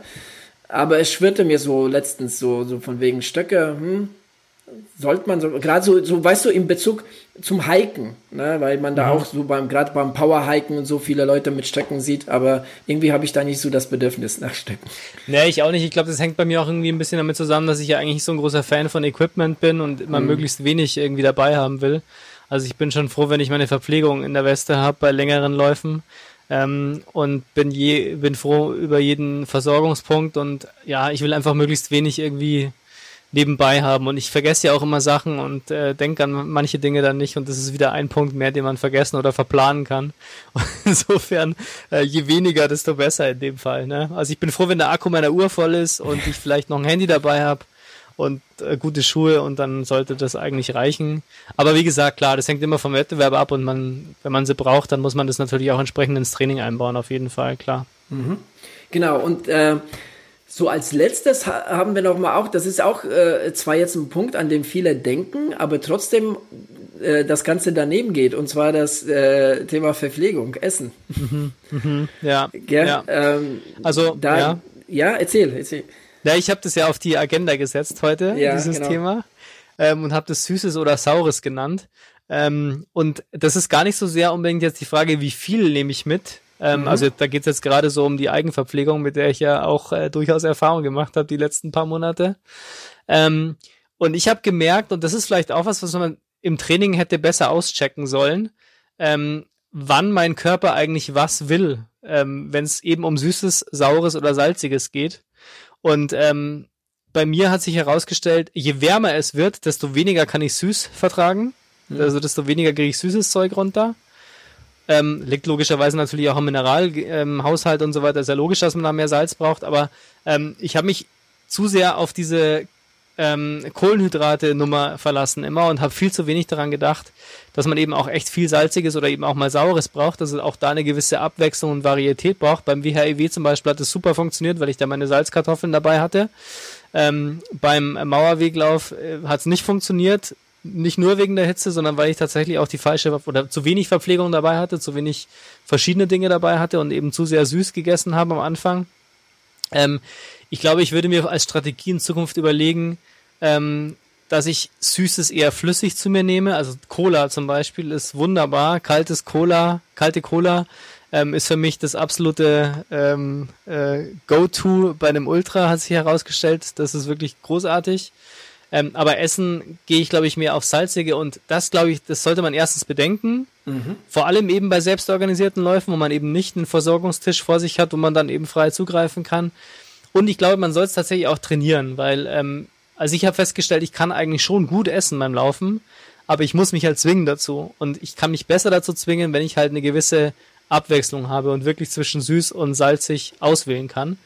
Und ähm, ja, deswegen, ähm, das sind Dinge, die muss man einfach ein bisschen mit bedenken, gerade bei den ganz langen Sachen, wo man eben auch sowieso verschiedene Sachen essen muss. Also ich kann keine zwölf Stunden auf, äh, auf Gel oder auf ähm, Cliff Bar Basis laufen. Das macht mein Magen nicht mit und mein Kopf schon gar nicht. Und das Problem ist aber dann, und das glaube ich ist echt entscheidend, ähm, dass man sich aber trotzdem zwingt ähm, und trotzdem was isst. Ähm, auch wenn der Körper sagt, nein, ich will nicht, das finde ich ist schon für mich auch eine Herausforderung, muss ich sagen. Also manche können das ja ohne Probleme, die drücken das dann rein und gut ist. Luft anhalten, runterschlucken, fertig. Ähm, aber da muss ich mich manchmal noch zu sehr überwinden. Ähm, das hat beim 24-Stunden-Lauf eigentlich ganz gut funktioniert. Da war es kein Versorgungsproblem, da war es aber auch sehr kühl. Ähm, und, ähm, und jetzt eben bei meinem Mauerweglauf, ähm, was das Essen angeht, ähm, war das auch nix. Also da habe ich einfach wahrscheinlich auch zu wenig dann gegessen, weil ich halt mich zu sehr zwingen musste. Und äh, ja, das glaube ich muss man echt bedenken. Ja, definitiv. Und ich glaube, da, was das Essen anbetrifft, ne, da hast du jetzt auch nochmal schön so die zwei äh, ähm, äh, Wettbewerbe genannt, wo du drei teilgenommen hast. Einmal so zum Herbst hin, äh, ne, wo, wo das Wetter eigentlich so, ne, sag ich, freundlicher ist und der Mauerweglauf, der hat ja bei deutlich über 30 Grad stattgefunden und da, da ändert sich das Ganze ja dann halt wiederum. Ne, dann, dann, dann auch so die Essgewohnheiten und das sind auch so Sachen, das sind auch Erfahrungen auch vor allem, die man unbedingt, ne, so Ja. äh, irgendwo sich wirklich notieren muss, ins Gedächtnis und wirklich behalten muss, um für später da dementsprechend auch äh, beim entsprechenden Wetter zu, zu reagieren. Also ich bin jetzt tatsächlich auch so, ich bin jetzt so ein Verfechter von, eigentlich brauche ich gar keine Gels mehr und eigentlich möchte ich komplett von Gels weg. Ne? Also ich, ich, ich mag ähm, ich mag zwar auch Süßes, aber in Form vom, sag ich mal, festen Essen. Ne? Äh, ich bin da so ein großer Liebhaber von Erdnussbutter-Sandwiches, so mit, mit Erdbeermarmelade und so. Da habe ich überhaupt keine Probleme, glaube ich, egal bei welchem Wetter. Grüße gehen raus an unseren befreundeten Podcast. Äh, Grüße ne? gehen raus, genau. ähm, ja, aber auch, ähm, wie du schon treffend gesagt hast, ne, also je länger der Wettkampf wird, ne, das muss man auch bedenken, ist, dass, dass man da auch wirklich so ein bisschen die Variation drin, drin hat, dass auch so ein bisschen Salziges dabei ist oder, oder nicht nur ein bisschen, aber ich glaube, je länger der Wettkampf und so, umso, sage ich mal, weniger süß mag man einfach zu sich nehmen. Ne? Das mag ja so vielleicht auf den ersten zwei, drei Stunden noch ganz gut sein, aber danach äh, verliert man, glaube ich, komplett so, ne? äh, zumindest mir geht es so, äh, da die Lust darauf. Und unterm Strich, natürlich ist das eine mega individuelle Geschichte, ne, Ja. was das Ganze angeht. Also da soll man wirklich schon, gerade was, was jetzt irgendwie so Vorbereitungslange Läufe angeht und so weiter, da wirklich vieles ausprobieren. Ne, das, da geht's wirklich Ja. probieren über studieren. Das ist sehr wichtig. Da muss ich sagen, da bin ich tatsächlich auch noch ein bisschen, ähm, wie soll ich sagen, nachlässig, weil ich eigentlich bei meinen Langläufen sehr, sehr wenig Verpflegung mitnehme. Mhm. Ähm, ich schreibe dir das ja manchmal auch rein ähm, in, in, in, unseren Du, du Trainingsplan. verpflegst dich auch sehr wenig bei deinen langen Ja, ich, ja, ja, also ich habe beim, beim, beim Langlauf, also bei einem Marathon nehme ich mir meistens zwei Gels vielleicht mit und ein Ja, bisschen genau. ähm, Maltodextrin-Drink. Ähm, ich nehme wirklich wenig zu mir. Ich esse auch relativ wenig vorm Training, weil ich habe einfach nicht das Bedürfnis und ich weiß, wenn ich jetzt drei Stunden draußen laufe, dann reicht das, was ich mir mitnehme. Gut ist, ja. Aber natürlich musst du im Kopf haben, normalerweise im Wettbewerb läufst du jetzt möglicherweise noch drei weitere Stunden oder zehn weitere Stunden oder noch länger. Und äh, deswegen sollte man schon ausprobieren, dass es funktioniert. Und ich habe zumindest, also ich weiß zumindest von mir, das habe ich im Training auch hin und wieder mal ausprobiert, dass ich auch Festes ganz gut zu mir nehmen kann. Ähm, weil ich immer ein bisschen Angst hatte, dass ich äh, zwar Gels ganz gut vertrage, aber wenn ich dann was richtig kauen muss, dass ich dann Magenprobleme bekomme. Das ist aber nicht der Fall. Aber auch das muss man eben, wie du sagst, ausprobieren im Training. Das sollte man nicht im Wettbewerb machen. Ähm, also das schon, aber ich trainiere es wahrscheinlich zu wenig. Ich glaube, da könnte ich noch ein bisschen besser werden, dass ich praktisch während meiner nicht ganz so langen, aber doch langen Läufe ähm, dann auch Festes zu mir nehme, dann auch das zu mir nehme, was ich in meinem Wettbewerb dann essen werde und so. Ich habe beim WHW ausprobiert, dass das funktioniert mit den Kartoffeln zum Beispiel. Ähm, also das läuft bei mir eher über die Wettbewerbe und weniger über das Training mit der Verpflegung. Ist ein Konzept, kann man machen, Ja. vielleicht aber auch besser. Ja, nee, definitiv. Also ich glaube, gerade was WHIW angeht, ich meine, da hat bei dir sehr viel, sehr gut geklappt, gell? Und, und äh, ja. Das ist auf jeden Fall was, äh, woraus du später bei anderen Wettkämpfen auch von zehren kannst. Genau, ja. aber ich glaube, so diese Geschichte ist wirklich äh, von all den Punkten, die wir jetzt hier angesprochen haben, wirklich so die individuellste. Ne? Und, und das ist wirklich was, ähm, was sehr, sehr, sehr wichtig ist, ne? ähm, aber auch wirklich sehr, sehr individuell. Ne? Ich glaube, was man auch beim Ultralaufen, weil wir bei dem Thema eigentlich auch sind, nochmal ganz anders wertschätzt, sind echte Versorgungsstände, also die Verpflegungspunkte. Äh, weil die waren mir im Marathon eigentlich egal. Ne? Ich habe die, ich habe zwar das Wasser dann natürlich immer genommen, wenn es das gab, ja, gut. Ähm, nimmt man so hin, mehr oder weniger. Also sollte man auch nicht. Man sollte das ganz anders wertschätzen. Und das lernt man eigentlich im Ultralaufen dann schon, weil dann freut man sich wirklich auf ein Buffet, ne? Also so ein klassisches Ultrabuffet, weil man dann wirklich ein ganz anderes Verhältnis eben zur Verpflegung bekommt. Und ähm, ja, deswegen, äh, das glaube ich ist auch noch ein Learning für mich, dass ich die Verpflegungspunkte ganz anders wertschätze beim Ultralauf, als ich das bisher in meiner Laufkarriere bis zum Marathon immer gemacht habe, weil da hat man es halt genommen. Ich bin auch schon Marathons komplett auf Wasserbasis gelaufen. Der zweite richtig krass Hamburg-Marathon ist, zum Beispiel. also, als ich das erste Mal Ja, aber der war gut. Also der zweite Hamburg-Marathon, das war damals noch meine neue PB, ähm, bin ich komplett mit Wasser gelaufen. Der letzte Berlin-Marathon waren dann zwei Gels dabei. Ähm, lief besser, noch besser. Ähm, weiß nicht, ob es am Gel liegt, aber jedenfalls hat es gut funktioniert, aber mehr eben auch nicht. Und da mache ich mir über die Verpflegung auch viel zu wenig Gedanken, ehrlich Ja, gesagt. Ne? ja, also das ist beim Ultra halt auch nochmal anders. Ja, definitiv, definitiv. Ne, das ist eine, eine wichtige Geschichte. Aber ich meine, da hast du ja auch schon mittlerweile Erfahrungen gesammelt, ne? Und, Ja. und ähm, da hast du auch schon, glaube ich, so das eine oder andere ähm, für dich rausgefunden. Hast du denn schon einen Plan, was die Verpflegung angeht für deinen ähm, Ultra im Oktober? Also ich habe so, sage ich mal, so einen groben Plan, weil äh, es gibt einfach, es hat sich so herauskristallisiert, auch äh, bedingt durch durch die ähm, durch die vielen langen ähm, Gravel-Ausfahrten auf dem Bike. Ne, ähm, da habe ich auch schon wirklich Touren gemacht von vier, fünf, sechs Stunden und und ähm, da hatte ich schon auch eigenes Zeug dabei. Ne? Ich bin auch immer jemand, der, der zwar gerne mal zu Tanke fällt und sich da die Cola holt, aber ansonsten so das, das Zeug da, äh, so, so sonst Verpflegung äh, äh, dabei hat. Und ich muss dir ganz ehrlich sagen, ich habe wirklich zwar auch schon hin und wieder, aber selten ein Gel dabei gehabt, beziehungsweise wenn ich den dabei gehabt habe, dann wirklich nur als Notnagel und habe dann erstmal alles andere verbraucht. Ne? Und wie gesagt, also mein äh, mein Erdnussbutter Marmeladen-Sandwich habe ich immer dabei. Also das wird auch wahrscheinlich auch bei dem 70er so sein. Das hatte ich damals beim Pfweg nicht.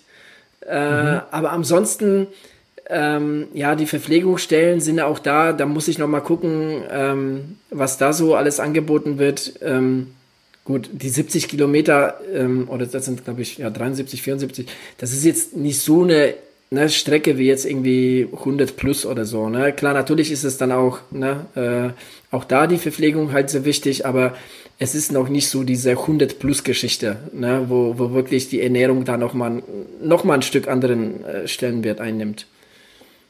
Wie sieht denn da dein Frühstück aus bei sowas? Also du bist ja, glaube ich, auch jemand, der relativ süß frühstückt, oder? Ja, ja ich frühstücke ja. eigentlich nur süß. Und, ja, ich äh, auch. Und, aber auch schon recht viel, ja. Also ich auch, äh, ja ich, ich habe da überhaupt kein Ding, mir da so irgendwie so Hafer Crunchy Müsli reinzuhauen und danach mhm. nochmal irgendwie so zwei, drei Toast.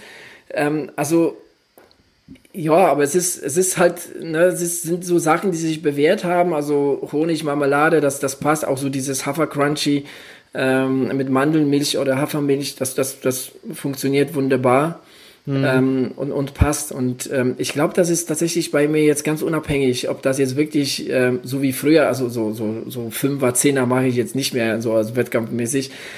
Aber ob das jetzt ein Fünfer war oder jetzt irgendwie, ob, ob ich jetzt irgendwie einen Ironman gemacht habe, das war egal. Also das Frühstück war gleich. Ja, das ist bei mir ähnlich. Also ich esse, wenn ich einen Wettbewerb habe, ein bisschen weniger, weil ich frühstücke wirklich sehr ausgiebig morgens, am Wochenende mhm. vor allem.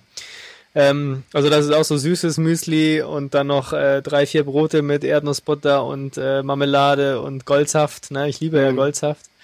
Ähm, und beim Wettbewerb ist es ein bisschen weniger, aber nicht anders. Also ich achte da jetzt auch nicht drauf, irgendwie, keine Ahnung, weniger süß zu essen oder so. Ähm, habe aber auch noch nie schlechte Erfahrungen gemacht. Ich glaube, es wäre für mich wäre es schlimmer, ähm, ein anderes Frühstück zu mir zu nehmen, weil das im Kopf irgendwie so eine Ausnahmesituation hervorruft. Und lieber habe ich mein schönes Frühstück und fühle mich da wohl und bin gut so, sozusagen vorbereitet für das, was da kommt im Tag. Und das ist, glaube ich, in dem Moment wichtiger als ähm, als da möglichst äh, schonend äh, zu frühstücken. Ne? Ja, also das ja. macht bei mir auch nichts aus. Ja. ja, geht mir definitiv auch so. Und ich meine, die Sachen, die man sich da angewöhnt hat, die sind einfach auch äh, leicht äh, äh verträglich. Ich, ich äh, esse da jetzt irgendwie kein Schwarzbrot, weißt du, oder jetzt irgendwie so Vollkorn mhm. oder sowas. Das, das, das weniger entweder Graubrot oder Toastbrot oder sowas. Also da, da gucke ich schon, dass das gut verdaulich ist alles. Ja, aber ansonsten ähm, funktioniert das alles. Also ich habe, ich muss sagen, ich habe wirklich nie, äh, toi toi toi, nie da wirklich irgendwie so, so Probleme gehabt mit, mit, mhm. ähm, mit Ernährung. Also ähm, im Sinne von, es ging mir irgendwie schlecht, ne, so, so, so damit vor dem Wettkampf, im Wettkampf oder so, das, das nicht. Klar, natürlich äh, bin ich auch schon mal in Hungerast geraten, gar keine Frage aber nicht irgendwie so in die Richtung, so von wegen jetzt irgendwie Bauchkrämpfe oder so, ne? Das, das, mhm. das, das hört man auch schon des Öfteren. Da, da hatte ich jetzt noch nie Probleme mit. Ja, da bin ich Gott sei Dank auch bisher verschont geblieben, zumindest im Wettbewerb. Im Training kam es schon ein, zwei Mal vor. Ähm, ich habe auch gemerkt, ähm, ich weiß nicht, ob das mit der Ernährungsumstellung zu tun hatte, die ich jetzt doch schon längere Zeit hinter mir habe, aber ähm, was ich zum Beispiel nicht mehr so gut vertrage, ist Schärfe tatsächlich. Ne? Also ich habe früher super scharf gegessen, auch wahnsinnig gerne richtig scharf gegessen, aber das vertrage ich nicht mehr so wirklich gut. Also ich kriege dann jetzt nicht unbedingt Magenprobleme, aber ähm, ja, sagen wir mal, so einen langen Lauf am Morgen, der kann auch mal schief gehen oder könnte auch mal schief gehen. Und das möchte ich vermeiden. Also insofern, da hat es vielleicht doch nochmal eine Anpassung gegeben. Ich weiß nicht, woran es liegt, ähm, aber das vertrage ich nicht mehr so gut. Das, das ist das, was ich tatsächlich ein bisschen vermeide. Also Schärfe bis zu einem gewissen Grad ja, aber so, dass man wirklich sagt, so je schärfer, desto besser. Ne? Ja. Wie viele Punkte gibt's noch? Ich weiß nicht mehr, wie, die, wie der Index jetzt heißt. Ja, aber ja, das ist, so diese Todessoßen. Ich hatte eine genau. Soße mit so einem Totenkopf oben drauf als Deckel okay. und Kindersicherung drin. Ähm, die, die nehme ich nicht mehr zu mir. Ja, das ging bei 10k vielleicht noch ganz gut, aber ab Marathon wird's gefährlich. Ja, ja krass. Nee, also ähm, das war ich ohnehin nie. Also so jemand, der jetzt irgendwie mhm. richtig scharf ist, das habe ich eh immer vermieden. Also von daher äh, nee, auf der auf der Front keine keine äh, keine Probleme. Ja. Ja, sehr schön. Ludwig, ich glaube, wir haben so die Punkte, ähm, die wir so uns hier ausgedacht haben, mal komplett durchgearbeitet. Mhm. Ähm, es gibt noch bestimmt hunderttausend andere. Vielleicht kommen wir noch mal so das eine oder andere mal zu, äh, zu, zu zum Thema Ultratraining und Ultrawettkämpfe und picken uns da irgendwelche Themen raus. Äh, so fürs Erste, glaube ich, ähm, war das genug an Absolut. Themen. Wir sind ja jetzt noch ein bisschen unterwegs bis zu unseren Wettbewerben. Genau, also wir haben ja erst bestimmt noch mal ein Update. Ja, äh, Anfang August bis Oktober äh, unsere Wettkämpfe sind ja nur eine Woche auseinander, ne? Also von daher ja, ne, äh, genau. passt das auch so auf der Front. Ähm, aber ich würde sagen, wir geben jetzt nochmal äh, zu Lukas und äh, der erzählt uns noch was ein bisschen äh, von, von Olympia. Wir gehen nochmal ins Studio in Tokio. Genau, auf nach Tokio.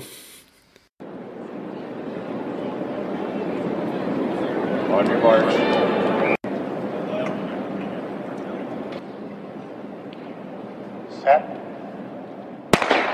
Hallo, ich begrüße euch äh, mal wieder in meiner kleinen Triathlon-Ecke hier.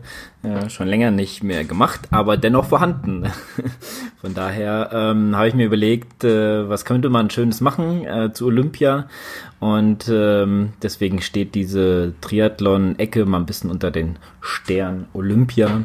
Äh, Nachbesprechung, sage ich jetzt mal, ähm, was äh, ja ich habe einiges gesehen, habe mir ein, einiges reingezogen und äh, da wollte ich euch mal einen kleinen Einblick geben, wie ich das so gesehen habe. Und äh, ja, äh, mit dabei habe ich mir das Radrennen der Männer, also das Straßenrennen der Männer und Frauen, äh, das ähm, Zeitfahren der Männer und Frauen angeguckt. Äh, Mountainbike, Männer, Frauen habe ich mit reingenommen, habe es mir aber leider nicht angucken können. Ähm, Habe ich irgendwie verpasst. Leider. Ähm, ja, und dann natürlich noch Triathlon Männer, Frauen und Mixed Relay. Ähm, ja, fangen wir doch mal an mit dem, was als erstes kam. Und zwar die, ähm, äh, das äh, Straßenrennen der Männer. Ähm, ja, für mich persönlich, ich mache es ganz kurz, also ich fand es ein bisschen langweilig, muss ich leider sagen, ähm, weil der Kurs fand ich so das erste Mal äh, den Kurs gesehen, da haben natürlich auch später die Frauen ähm, dran teilgenommen. Und auch das Zeitfahren war ein Stück davon ähm, auch mit. Und ähm, beim Straßenrennen der Männer hat gewonnen Richie Carapaz aus Ecuador, dann Wout van Aert hat Silber geholt und Tadej Pogacar ist äh, Dritter geworden, der äh, ja, diesjährige Tour de France-Sieger. Richie Carapaz hat am Ende eine kleine Schlussattacke gewonnen, da konnten die nicht mehr mit ähm, nachsetzen und äh, ja, das äh, war so zum größten Teil von diesem Rennen, muss ich echt Entschuldigung, ähm, muss ich echt sagen, ähm, ja, Maximilian Schachmann auch mit 606, also ziemlich so diese, kurz nach ähm, Teile Pogacar ins Ziel gekommen, ist Zehnter geworden. Und äh, Emanuel Buchmann ist 29. geworden, ja, mit 611, äh, schon ein bisschen weiter dahinter. Ja, ähm, so ist das ähm, Straßenrennen der Männer ausgegangen. Und dann kommen wir mal rüber zu den Frauen, was ich, also das kann ich euch empfehlen. Ähm, ich sag, könnt, ihr könnt euch das gerne mal äh, auch die Videos da, die Highlights reinziehen. Ähm, also bei den Frauen, das war, also ich finde es mega. Da, ich habe ähm, währenddessen auch die letzte Folge geschnitten, so mal ein bisschen Insights für euch. Äh, und ich war äh, neben dem Schneiden immer sehr gefesselt, was da los war. Ähm, denn bei den Frauen hat von vornherein Anna Kieshofer äh, aus Österreich hat einen Ausreißversuch äh, gemacht, der sogar geglückt ist. Sie ist äh, Goldmedaillengewinnerin geworden mit drei Stunden 52 äh, neben der favorisierten äh, und Silbermedaillengewinnerin Annemiek van, Fla van Flerten und äh, Bronze hat Elisa Longo Bergini gewonnen aus Italien. Auch ähm, 14 Sekunden hinter der Zweitplatzierten. Ähm, ja, also da Van Flerken hat nochmal am Ende äh, man muss dazu sagen, natürlich, äh, was die Strecke so ein bisschen besonders gemacht hat, auch bei den Männern, man fährt auf dem Motor äh, Speedway von Tokio, glaube ich, ist es. Ja, da ist natürlich äh, breite Straßen und natürlich auch viel ähm, Berge sind da so ein bisschen ähm, vorproduziert. Von daher, ähm, ja, also ich kann es euch auf jeden Fall sehr empfehlen, euch das mal reinzuziehen, denn äh, das war sehr, sehr, äh, wie soll ich sagen, atemberaubend, äh, wie sie da durchgebissen hat und hat natürlich auch ein bisschen profitiert, dass die Frauen, ähm, ähm, äh, die, die Verfolgerfrauen, ähm, sich vielleicht ein bisschen uneinig waren oder gedacht haben, sie werden die noch stellen, früher oder später und haben sich halt nicht so viel ähm, ja, ähm, haben die nicht so viele äh, Gedanken gemacht, da, äh, da anzugreifen, was vielleicht ein bisschen problematisch war. Ähm, irgendwann sind natürlich ein paar Ausreihversuche äh, gestartet worden und keiner hat so richtig durchgezogen, muss man so sagen. Äh, ja, vielleicht nochmal die Brille, die deutsche Brille aufgesetzt. Lisa Brennauer ist Sechste geworden und ähm, Liane Lippert ist 23. geworden. Ah, das ist natürlich auch die Frage, ähm, wenn schon die Medaillen vergeben sind, äh, wie wichtig ist es dann noch ziemlich weit nach vorne zu kommen? Ich denke, für Athleten sollte das immer wichtig sein. Ähm, nichtsdestotrotz, keine Ahnung, mit einer Gruppe von 18 Mann dann zu sprinten und jetzt auf Sechster oder 23. zu werden, ist natürlich es tut mir sehr leid. Meine Katze meinte, wenn ich jetzt hier auf Aufnahme drücke, äh, anfangen müssen, äh, einen Ball zu jagen und äh, die Kisten rumzuschieben. Ähm, von daher Hintergrundgeräusche bitte ich zu entschuldigen. Vielleicht kriege ich die auch raus. Ähm, ja, so viel zu den Straßenrennen. So, dann kommen wir mal zum ähm, Rad, äh, Quatsch, zum äh, Einzelzeitfahren der Frauen. Ich fange mit den Frauen an, denn das war nämlich so Management in Olympia, zum Zeitplan, genau, das war das Wort, was mir gefehlt hat. Ähm, denn das habe ich auch noch sehen können. Ähm, ja, da hat äh, Annemarie van Flerken gewonnen, sehr überzeugend ähm, mit 30-13, zweitplatzierte. Äh, Marlene Reuser aus der äh, Schweiz mit ein, 31 Minuten 09, das ist also schon mal fast, äh, ja, fast eine Minute Rückstand, ein bisschen weniger, äh, und auf Bronze Anna, Anna van der Bergen aus der Niederlande, ähm, ja, da sind natürlich die, ähm, die Niederländerinnen äh, sind da sehr favorisiert gewesen und haben es natürlich ähm, ja, bestätigt. Auch hier, Lisa Brennauer ist äh, Sechste geworden.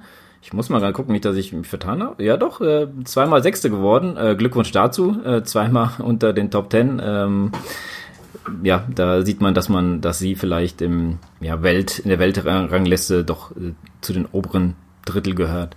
Äh, Lisa Klein ist 13. geworden mit 33,01. Falls nicht gesagt bei, bei äh, Lisa Brennauer 32,10, das ist schon fast zwei Minuten ähm, Rückstand auf äh, Annemarie van Flerken. So, dann schließen wir mal äh, das Frauenrennen ab und kommen mal zum Einzelzeitfahren der Männer. Ähm, hier sage ich einfach mal, die Goldmedaillengewinner geht, ähm, beziehungsweise die Goldmedaille geht an Primus Roglic aus Slowakei, den kennen wir. Und ich persönlich war sehr, ähm, ja, wie soll ich sagen, versöhnt oder, oder sehr happy für ihn, weil ähm, er hatte eine harte Saison gehabt, gerade bei der Tour de France hatte sich viel vorgenommen mit seinem Sturz und äh, wenn ihr die Bilder gesehen habt, falls nicht, geht mal gerne auf sein äh, Social Media Account, ähm, da werdet ihr sehen, da sieht er aus wie eine kleine Mumie. Ähm, denn er hatte, glaube ich, zwei oder drei Stürze sogar bei Tour de France, ist dann natürlich ausgestiegen, hat sich natürlich als Mitfavorit äh, viel mehr erhofft davon. Hier hat er Goldmedaille, äh, die Goldmedaille gewonnen. Ähm, ja, ähm, eine, eine, eine Minute und eine Sekunde Vorsprung von äh, Tom Dumoulin aus äh, den Niederlande und Bronze gehen an Ron, Ron Dennis oder Ron Dennis aus äh, Australien. Ähm, ja, zwei Sekunden hinter äh, Tom Dumoulin. Ähm, Stefan Künk, der ja ein Zeitfahrspezialist ist, ist Vierter geworden. Filippo Garner ist äh, Fünfter geworden aus Italien, auch sehr äh, bekannt und ähm, ja, mitfavorisiert gewesen. Wout van Aert ist Sechster geworden, der ähm, Silbergewinner im Straßenrennen. Und ich muss leider ein bisschen scrollen. 15. Äh, ist äh, Maximilian Schachmann geworden und 19. Niklas Arndt. Ja, ähm, das konnte ich leider nur teils sehen. Also ich habe mir das dann programmiert, weil das zu einer ungünstigen Zeit für mich kam. Und ähm, ja, was Olympia meint, äh, dann machen zu müssen, ist äh, ja das Zeitfahren zu zeigen, zum größten Teil. Aber wenn die Favoriten kommen, dann wurde einfach auf äh, Tennis, also Zverev hat dann gespielt gegen irgendeinen Bulgarier, glaube ich, war das. Äh, ich weiß nicht, das war vielleicht Achtelfinale oder Viertelfinale. Also äh, da, also ich habe mich da sehr, sehr drüber aufgeregt, da einfach wegzuschalten und ähm, auch nicht mehr hinzuschalten, denn dann ging es direkt weiter zum Fußball. Kann man verstehen, da hat Deutschland gegen Elfenbeinküste gespielt, es ging um einiges für die Deutschen, ähm, kleiner Spoiler, sie sind rausgeflogen, ähm, aber nichtsdestotrotz äh, ging, wurde dann Splitscreen äh, ja, aufgemacht und die haben dann äh, die letzten zwei, ähm, ja, ich glaube, Filippo Gana habe ich noch gesehen und ich glaube Art. Das waren die letzten beiden, die ich noch gesehen habe. Alle anderen waren schon im Ziel und ich war sehr, sehr enttäuscht darüber, äh, das so sehen zu müssen. Haben mir natürlich dann noch die Highlights reingezogen, aber das ist dann natürlich äh, absolut nicht dasselbe und ähm, ja, also ich habe es ähm, die, die Spitzenathleten konnte man natürlich nicht sehen, weil äh, andere Sachen wichtiger waren, wie ein Achtelfinalspiel oder Viertelfinalspiel von Zverev. Ähm, ja, kann sich ja jeder seine eigene Meinung bilden. Für mich persönlich, wenn ich schon zum Radsport einschalte, dann ähm, sollte das vielleicht auch da bleiben. Ähm, man muss dazu sagen, äh, Eurosport hat bei mir, ähm, auf meinen Receiver haben die, glaube ich, neun Kanäle oder sowas, die überhaupt nicht gebraucht werden. Also da hätte man auch das vielleicht ein bisschen anders machen können. Vielleicht haben sie es auch anders gemacht, ich habe es nicht gesehen, da äh, kann ich leider jetzt nicht so sagen, nichtsdestotrotz. Hier der kleine Rant von mir und damit auch Ende. und kommen mal zum Mountainbike-Rennen. Da muss ich sagen, habe ich leider nur die Highlights gesehen, äh, weil ich es, wie gesagt, irgendwie verpasst habe. Ich habe es irgendwie ähm, nicht mitbekommen, wann das gestartet ist. Auch Lani, wir nehmen hier auf, ja? Ja, brauchst du mich gar nicht so anzugucken. Ja, mach weiter. Entschuldigung dafür. Ähm, ja, die Goldmedaille ging an Thomas Pickcock aus äh, England, also Großbritannien natürlich, ähm, mit einer Stunde 25,14. Ähm, zweiter ist Matthias Flückinger geworden aus der Schweiz und äh, Bronze geht an David Valerdo Serrona ich bin da leider nicht so drin wie der Adrian. Ähm, weiß jetzt nicht, wer hier so äh, von denen der Haushohe-Favorit ist, äh, war, ähm, ob der Richtige gewonnen hat, ob der äh, ein Überraschungskandidat war. Deswegen kann ich, glaube ich, leider nicht so sagen. Aber die Highlights haben mega Spaß gemacht. Äh, man kann sich das auf jeden Fall angucken. Und ähm, ja, aus deutscher Sicht, äh, Maximilian Brandl ist 21. geworden und Manuel Fumic ist äh, 28. geworden. Äh, ja, hier eine kleine ähm, Randnotiz für diejenigen, die sich gedacht haben, naja, einen Favoriten hatten wir ja gehabt, zumindest man kannte ihn sehr gut. Äh, Matthew Van der Poel ist natürlich da gestartet, aber ich glaube, er hat gleich beim ersten Sprung, das hat man sehr, sehr prominent auch in den Highlights gesehen, ähm, ist der, das waren so, wie soll ich sagen, da waren so Steine und da mussten sie runterspringen und ähm, ja, ich hatte mich mit Adrian kurz darüber ausgetauscht. Er sagte, da war früher eine Brücke, die haben die weggemacht, äh, warum auch immer, und die Athleten kannten die nicht. Und da hat anscheinend Messi van der Poel ähm, das ein bisschen äh, unterschätzt, den Sprung, und kam irgendwie mit dem Vorderrad ähm, ja, vorm Sprung schlecht auf und ja, den hat es dann über den Lenker ge, gehauen und hat, der hat sich auch übelst den Rücken gelegt äh, und hat natürlich nochmal versucht, aber irgendwann hat, das dann, hat er dann aufgegeben. Ähm, ich glaube, der hatte ähm, sehr starke Rückenschmerzen gehabt. Ähm, ja, wir wünschen auf jeden Fall da gute Besserung. Äh, ja, was soll man sagen? Er ist noch jung. die Chance kommt äh, bestimmt noch mal. Ähm, vielleicht wollte er sich auch in seinem, ja, weiter jetzt mal andere Sachen widmen. Wenn er die Goldmedaillen gewonnen, das kann man jetzt natürlich nicht sagen. Ähm, ich wette, ähm, ja, er hat sich da ein bisschen mehr erhofft. Äh, nichtsdestotrotz, äh, ja, von hier aus äh, Kopf hoch. Es geht weiter. Äh, ich glaube, du hast eine große Zukunft vor dir. Gehen wir zu den Frauen. Auch hier leider nur die ähm, Highlights gesehen, aber auch hier, äh, also Unterschätzen wir die Frauen nicht. Äh, Gerade bei Olympia, äh, das Radrennen fand ich definitiv besser als das von den Männern. Das Zeitfahren, ja gut, Zeitfahren ist immer so ein bisschen, muss man gucken. Wenn man die Athleten nicht sieht, dann ist es natürlich auch, ähm, äh, die Favoriten nicht sieht, ist es natürlich auch ein bisschen, ähm, ist man so ein bisschen, ja, wie soll ich sagen, voreingenommen, sag ich jetzt mal. Äh, deswegen, ähm, ja, nichts äh, den Frauen, äh, also Zeitfahren, ja, äh, fand ich das Formrennen besser, weil ich die Favoriten nicht gesehen habe. so viel, darauf wollte ich auch hinaus. Egal, ähm, bringt ja auch nichts. Ich meine, die ähm, ist halt so, wie es ist, aber äh, auch hier das Frauenrennen der äh, Mountainbike war sehr äh, interessant, zumindest was die, was die Highlights anging. Äh, hier würde ich sagen, Gold ging an Yolanda Neff, Silber ging an Sina Frei und Bronze ging an Linda Indergrand alle drei aus der Schweiz. Und damit herzlichen Glückwunsch in die Schweiz, denn also das ist eine krasse Leistung. Ähm, ich glaube, in der Schweiz haben sie sehr gefeiert. Gut, dann kommen wir mal zu dem, wofür ihr vielleicht hier seid. Weiß ich nicht, vielleicht habt ihr auch das andere genossen. Ähm, es stand an Triathlon der Männer. Ähm, das konnte ich auch sehen. Ähm, es kam natürlich mitten in der Nacht für uns, äh, deswegen weiß ich nicht, wie viele von euch da sehen konnten. Ja, hier gehe ich mal ein bisschen, ja, ein bisschen ähm, genauer drauf ein. Und zwar ich habe leider ein bisschen später eingeschaltet und da war ich schon in der dritten Runde des Radrenns. Äh, sehr erfreut, dass Jonas Schomburg da mit dabei war. Ich habe äh, den, äh, habt ihr bestimmt alle mitbekommen. Also den, äh, ein Boot vers äh, versaute den Start. Ähm, der Start erfolgte und da stand noch ein Boot. Äh, die Hälfte ist reingesprungen, die andere Hälfte nicht. Äh, und dann versuchen wir so eine so eine Horde äh, wild gewordener Triathleten, die äh, ja da anfangen zu schwimmen, äh, aufzuhalten. Da mussten sie echt mit zwei, drei Booten haben sie sich dahingestellt vor den denen und die haben dann aufgehört äh, zu schwimmen und dann ging es wieder zurück, was natürlich sehr suboptimal ist, äh, stört die Konzentration, man ist schon so ein bisschen im, äh, am, ja, vielleicht sogar am Anschlag gewesen des Schwimmens. Ähm, das war so ein kleines Highlight, glaube ich, für die Welt, muss man sagen, denn äh, ich habe es also überall gesehen. Selbst der Spiegel hat drüber, oder der Stern, einer von den beiden. Äh, also man hat es in jedem Medien. Ich glaube, das ging um die Welt. Also ich glaube, äh, mehr Leute haben äh, wissen, dass da ein Boot einen Fehl, äh, Fehlstart verursacht hat, als äh, den ja, Goldmedaillengewinner, zu dem wir später kommen. Ähm, ja, also mitten des Rennens ähm, war eine kleine kleine Ausreißergruppe beim Rad, aber die wurde dann ähm, ja ziemlich zur Mitte gestellt und ich glaube, da kamen so 30, ich meine 30, 32 Leute kamen dann in die Wechselzone ähm, zum zum Laufen. Äh, ja und dann hat natürlich auch äh, der einer der Favoriten Alexi hat dann direkt das Tempo ähm, angeschlagen, ein ziemlich hohes Tempo angeschlagen und äh, das hat er auch ähm, ja ziemlich lange durchgezogen, ähm, hat immer versucht, äh, das Tempo zu erhöhen. Ähm, ich muss vielleicht auch dazu sagen, habe ich es natürlich, hätte ich aber vielleicht anders machen sollen. Ähm, ja, es war, waren acht, ähm, acht Runden im Fahrradfahren und man ähm, lief vier Runden, ähm, jeweils 2,5 Kilometer beim, beim Laufen.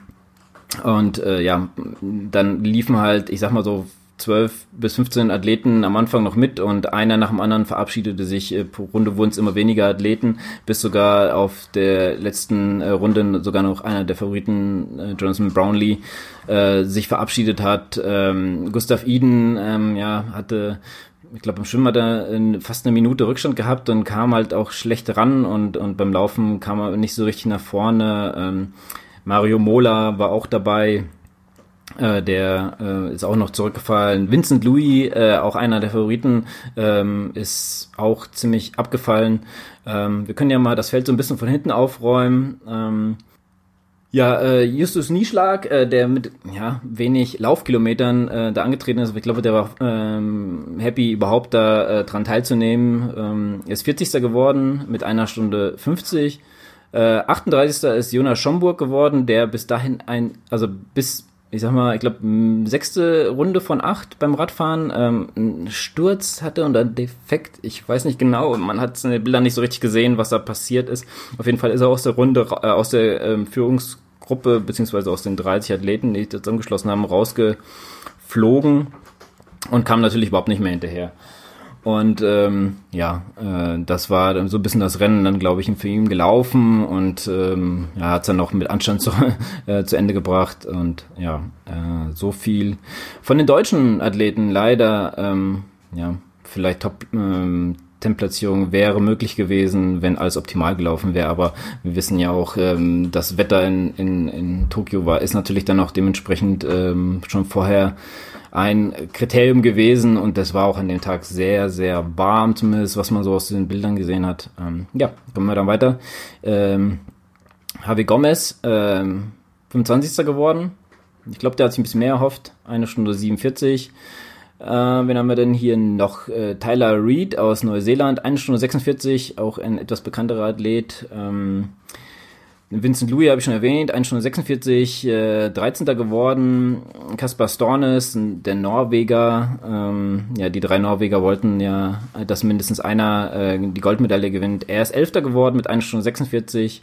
Äh, Mario Mola 10. geworden mit 1 Stunde 46. Ähm, Max Studer aus der Schweiz, äh, Glückwunsch dazu, ist 9. geworden. Krasse ähm, ja, Leistung. Ich muss nicht sagen, so viel habe ich noch nicht von ihm gehört. Ähm, ja, und Achter Gustav Iden, der ähm, momentan Weltmeister auf der Mitteldistanz, äh, 1 Stunde 46 genau, äh, die anderen hatten noch ein paar Sekunden Rückstand, also sie kamen schon mal nacheinander ein. Ähm, ja, und dann Jonathan Brownlee ist Fünfter geworden, Martin van Riel ist aus, aus Belgien ist Vierter geworden, Bronze ging, ging an Hayden äh, Wilde oder Wild, wie man es dann gerne sagt, aus Neu äh, Neuseeland, äh, 1 Stunde 45, 52, Quatsch, 1 Stunde 45, 24, Entschuldigung, ähm, eins verrutscht. Silber ging an Alex Yee, 1 Stunde 45, 15 und für die, die es noch nicht wissen und vermisst haben, Christian Blumenfeld gewinnt Gold mit 1 Stunde 45, 04. Äh, man muss dazu sagen, sieht es knapper aus, also es ist, ähm, denn ähm, ich glaube, ein Kilometer, gut ein Kilometer vor Schluss äh, waren die drei, die aufs Podium waren, nur noch zusammen. Die letzten beiden sind so ein bisschen ähm, ja, abgefallen und ähm, Christian Blumenfeld schaute sich immer wieder um und um und ich denke, äh, sichert der, der seine Medaille ab und guckt, äh, dachte, ja, okay, jetzt sind wir noch zu dritt und einer von uns wird Gold holen, der Rest ähm, verteilt sich dann. Ähm, aber dem war nicht so, denn er hatte, sonst sag ich mal, seine Attacke vorbereitet und ähm, ja, lief dann auf einmal wie ein Wahnsinniger los ähm, die anderen konnten nicht mehr folgen. Die, äh, also die haben sich dann auch ziemlich weit auseinandergezogen. Alexi hatte, glaube ich, noch versucht, ähm, versucht mitzulaufen, aber kam auch nicht mehr richtig ran. Und ja, dann ähm, hat sich das dann äh, so ergeben.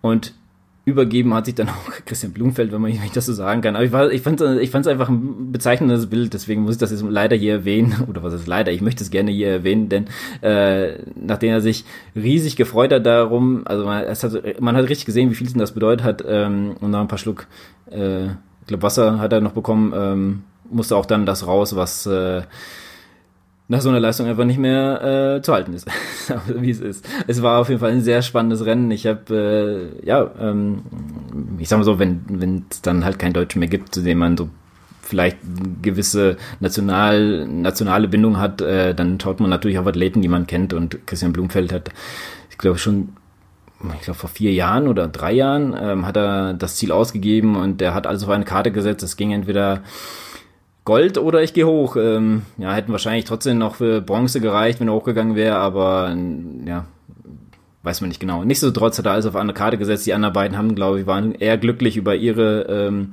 dass sie überhaupt äh, was gewonnen haben bei so einem starken Feld und ja, dementsprechend, ähm, ja, glaube sind alle glücklich gewesen. Gut, kommen wir zu den Frauen. Das war ein Tag später und äh, da können wir auch gerne ähm,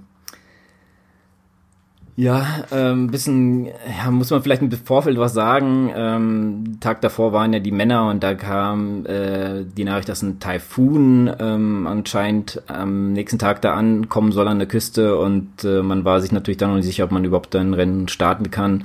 Ähm, leider äh, habe ich jetzt im Internet nicht viel dazu gefunden im Vorfeld, deswegen ähm, habe ich es einfach mal auf gut Glück versucht einzuschalten und es war, glaube ich, in 15 Minuten nur verlegt. Ähm, ja, und ja, äh, war glücklich, dass ich sehen konnte, aber wie es ist. Ähm, und äh, ich habe das Rennen so ziemlich da komplett verfolgt, auch das Schwimmen, ähm, auch wieder hier genau dieselbe Strecke wie bei den Männern, ähm, acht Runden ähm, Radfahren und äh, vier Runden Laufen. Und ja, also das Schwimmen, ja, es kam so eine Gruppe von, ähm, einen Moment, ich muss mal ganz kurz, ich glaube, ja, lau, ähm, Genau, dann machen wir es anders. Ähm, Im Schwimmen, Laura Lindemann, siebte. Da waren wir, glaube ich, alle äh, sehr erfreut darüber. Äh, es gab eine Gruppe, glaube ich, von acht Leuten, habe ich mir jetzt leider doch nicht aufgeschrieben, ähm, also acht Frauen, ähm, die dann das Radrennen äh, von vorne bestimmt haben. Äh, eine Frau, die Vorjahr, vor, Vorjahresgewinner kann man natürlich nicht sagen, aber die letztmalige Olympiasiegerin äh, Nicola Spirik aus der Schweiz ähm, waren nicht in dieser Gruppe vertreten und ähm, ja das Lied war, dass sie die acht Runden ähm, auf dem Rad, äh, glaube ich, komplett die Führung übernommen hat oder Führung übernehmen musste und hat sich natürlich total verausgabt, da ranzukommen. Sie hatte eine Minute Rückstand und der variierte immer in ein paar Sekunden Takt, mal nach vorne, mal nach hinten, meistens eher nach hinten. Ich glaube, sie kam dann mit eine Stunde, äh, eine Minute 16 kam sie dann rein und ähm, ja, das äh, hat dir natürlich sehr, sehr viel Kraft gekostet, aber klar, so ist es halt. Das sind halt die taktischen Spielchen im äh, Triathlon-Bereich. Die einen vorne haben, waren sehr einig, haben ähm, viel, äh, haben richtig Gas gegeben, zumindest was äh, man konnte. Ich habe natürlich jetzt nicht erwähnt, dass es da trotzdem geregnet hat. Also ich glaube, man hat die Athletinnen haben sich auf sehr heiße Spiele vorbereitet und sie bekamen äh, eine Regenjacke und glaube äh, so so etwas zum Wärmen äh, vor, vor dem Schwimmen, weil es einfach äh, sehr kalt war. Zumindest schienen so die Bilder vorm Schwimmen bei, bei der Vorstellung. Ähm, und äh, ja, äh, die Radstrecke mit sehr vielen Kurven. Das muss man sagen, also, also Kurven konnten, können sie, die, die Japaner. Ähm, ich glaube, keine Ahnung, man, der Reporter hat es auch, glaube ich, mal gesagt, beziehungsweise der Moderator. Der Moderator hat es auch mal gesagt, dass ähm, die, glaube ich, 108 Kurven fahren müssen oder so auf den acht, äh, acht Runden was schon echt beträchtlich ist, vor allem wenn es nass ist. Und es hat ja auch nicht aufgehört zu regnen. Es war wirklich die ganze Zeit am, am Schütten. Und ähm, ja, also es war suboptimal für, für, fürs Fahrradfahren.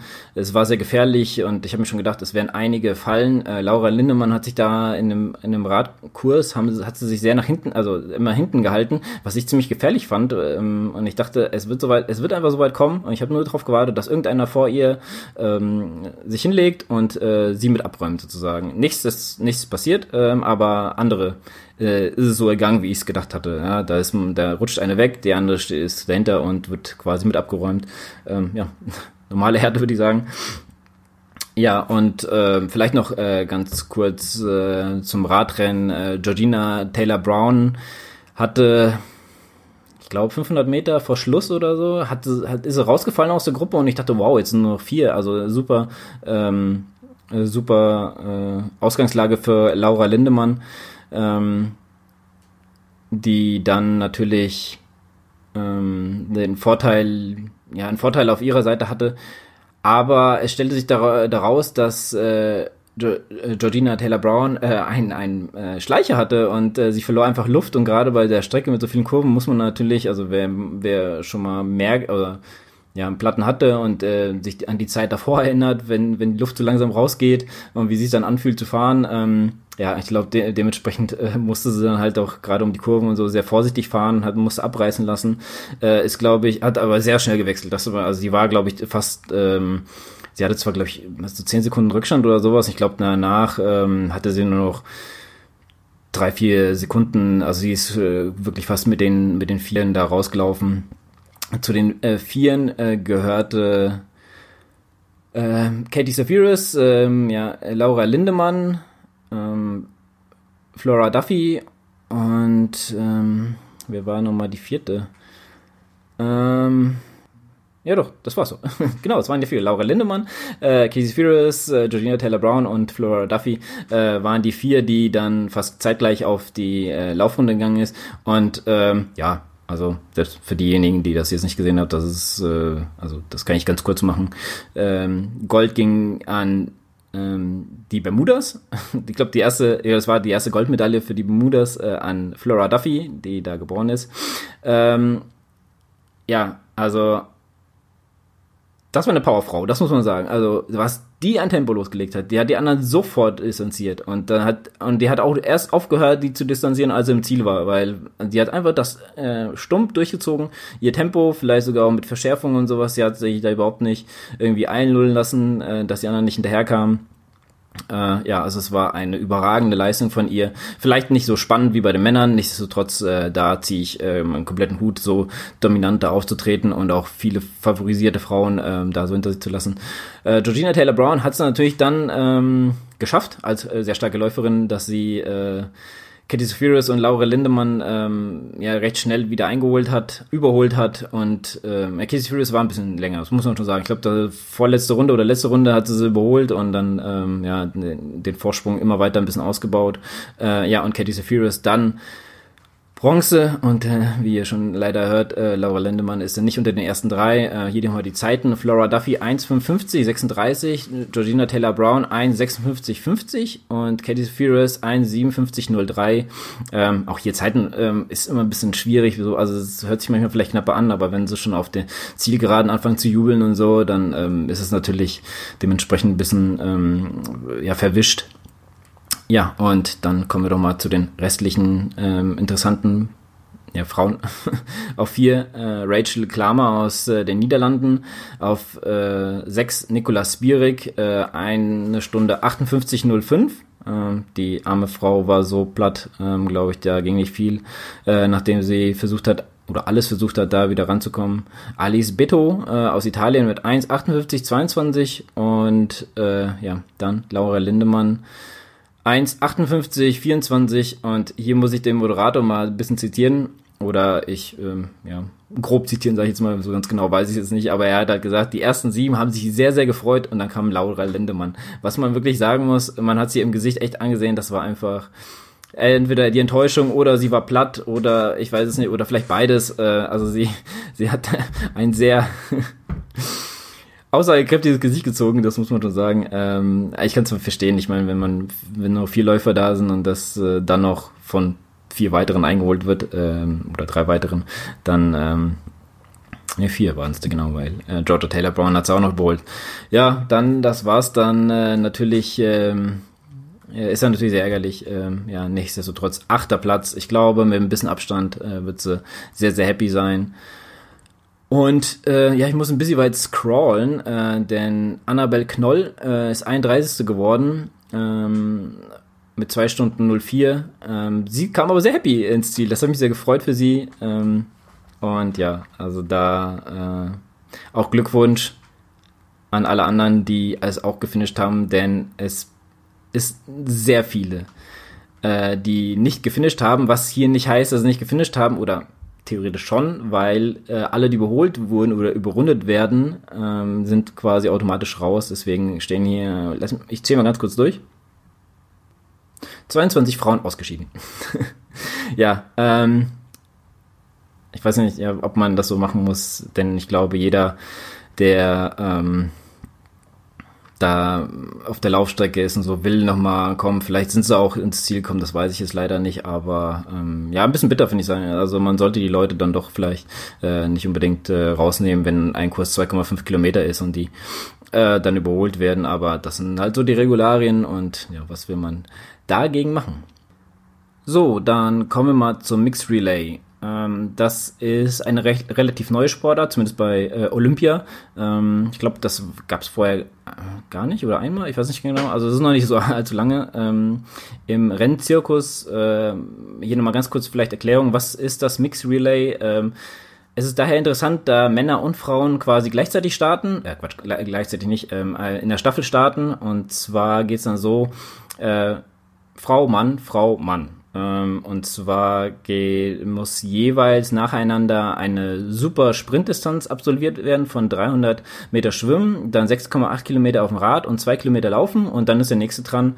Also von den Frauen wechselt dann auf die Männer, äh, dann machen die Männer dieselbe Distanz und dann wieder Frauen und dann wieder Männer. Und dann ist das vorbei und wir haben hoffentlich äh, Deut eine deutsche Medaille gewonnen. Ähm, ja, so, dann lasst uns doch mal auf äh, diese interessante Distanz schauen. Und ich persönlich muss sagen, das war äh, bei den Olympischen Spielen bis jetzt mein ähm, Highlight, weil ich finde diese Distanz und diese, diese, dieser Mix, den finde ich sehr, sehr interessant.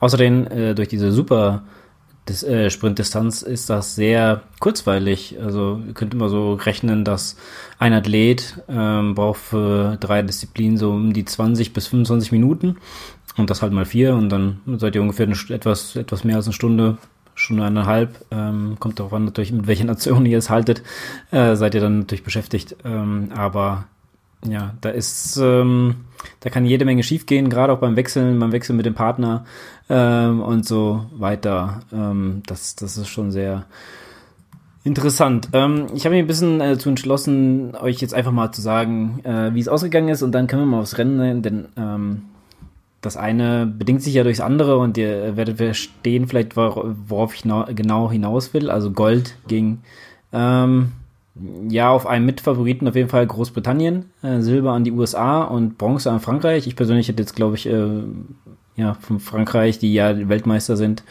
auf dieser Distanz, ähm, habe ich gedacht, die, die würden mehr, ja, ähm, stärker nach vor, äh, vorne hin sein, aber es, ja, naja, können wir gleich mal drüber reden, äh, was genau da passiert ist.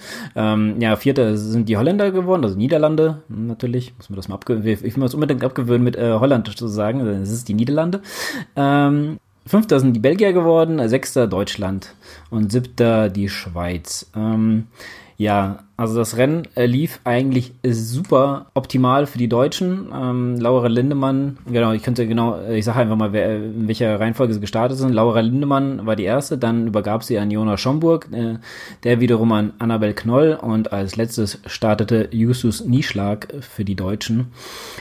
Ja, und ähm, Genau, La Laura Lindemann kam in einer Vierergruppe mit äh, Großbritannien, USA und der Niederlande aus dem Wasser und äh, diese Führung behauptete sie, beziehungsweise diesen, diese Gruppe blieb zusammen, ähm, auch nach dem Radfahren. Beim äh, Laufen setzte sich so ein bisschen die äh, Britin und die Amerikanerin ab. Ähm, Nichtsdestotrotz blieben beide in Schlagdistanz und Laura Lindemann hat, glaube ich, auf den letzten 500 Meter nochmal alles, alles rausgehauen und hat sogar noch ähm, die Amerikaner stehen lassen und wechselte als zweites zu äh, Jonas Schomburg, der natürlich ein exzellenter Schwimmer ist, äh, hat sogar noch den äh, Briten ähm, Alice, äh, nicht Alice, ähm, äh, äh, äh, Jonathan Brownlee hat er überholt. Das ist natürlich der Bruder von Alice Brownlee. Ähm, und äh, also vorm, vorm Schwimmen sogar noch im, beim Reinspringen war dann natürlich äh, Schomburg der Erste und äh, machte auch gut Meter, wollte natürlich die äh, ja, gleich starke Konkurrenz äh, bisschen noch weiter auseinanderziehen. Denn die Franzosen überraschenderweise nicht vorne mit drin, hatten, glaube ich, so um die Minute Rückstand war es gewesen. Äh, zum, zur Spitze der Zeit, sagen wir mal. Ähm, ja, die vier Nationen blieben auch beim Radfahren noch zusammen. Und dann kam natürlich das, äh, was kommen musste, das Laufen. Und äh, Jonathan Brownlee ist natürlich da einer der Spezialisten von aus der Gruppe gewesen und setzte sich direkt ab. Und äh, die Amerikaner ähm, hatten auch noch ein bisschen mitzureden, aber auch da setzte sich äh, Brownlee noch ein bisschen ab. Die Deutschen und die Niederländer blieben zusammen und wechselten auch dementsprechend so. Annabel Knoll verkaufte sich sehr gut ähm, beim Schwimmen, hat sie sogar die Lücke, glaube ich, wieder ein bisschen geschlossen gehabt, ähm, war dicht dran und beim Wechseln hatte sie, ja, ähm, äh, bis die Zeit gut gemacht, die sie dann natürlich beim Aufsteigen im Fahrrad äh, verloren hat, denn sie kam nicht in den Schuh. Also drei, vier Mal und ist sogar noch auf dem Schuh dann losgefahren, hat es dann im Rennen angezogen. Dann war natürlich aber auch die Zeit, die sie wieder gut gemacht hat und vielleicht mit einem kleinen Zwischensprint hätte sie noch äh, auf die Amerikanerin und die Britin aufschließen können, die zusammen waren ähm, zu der Zeitpunkt.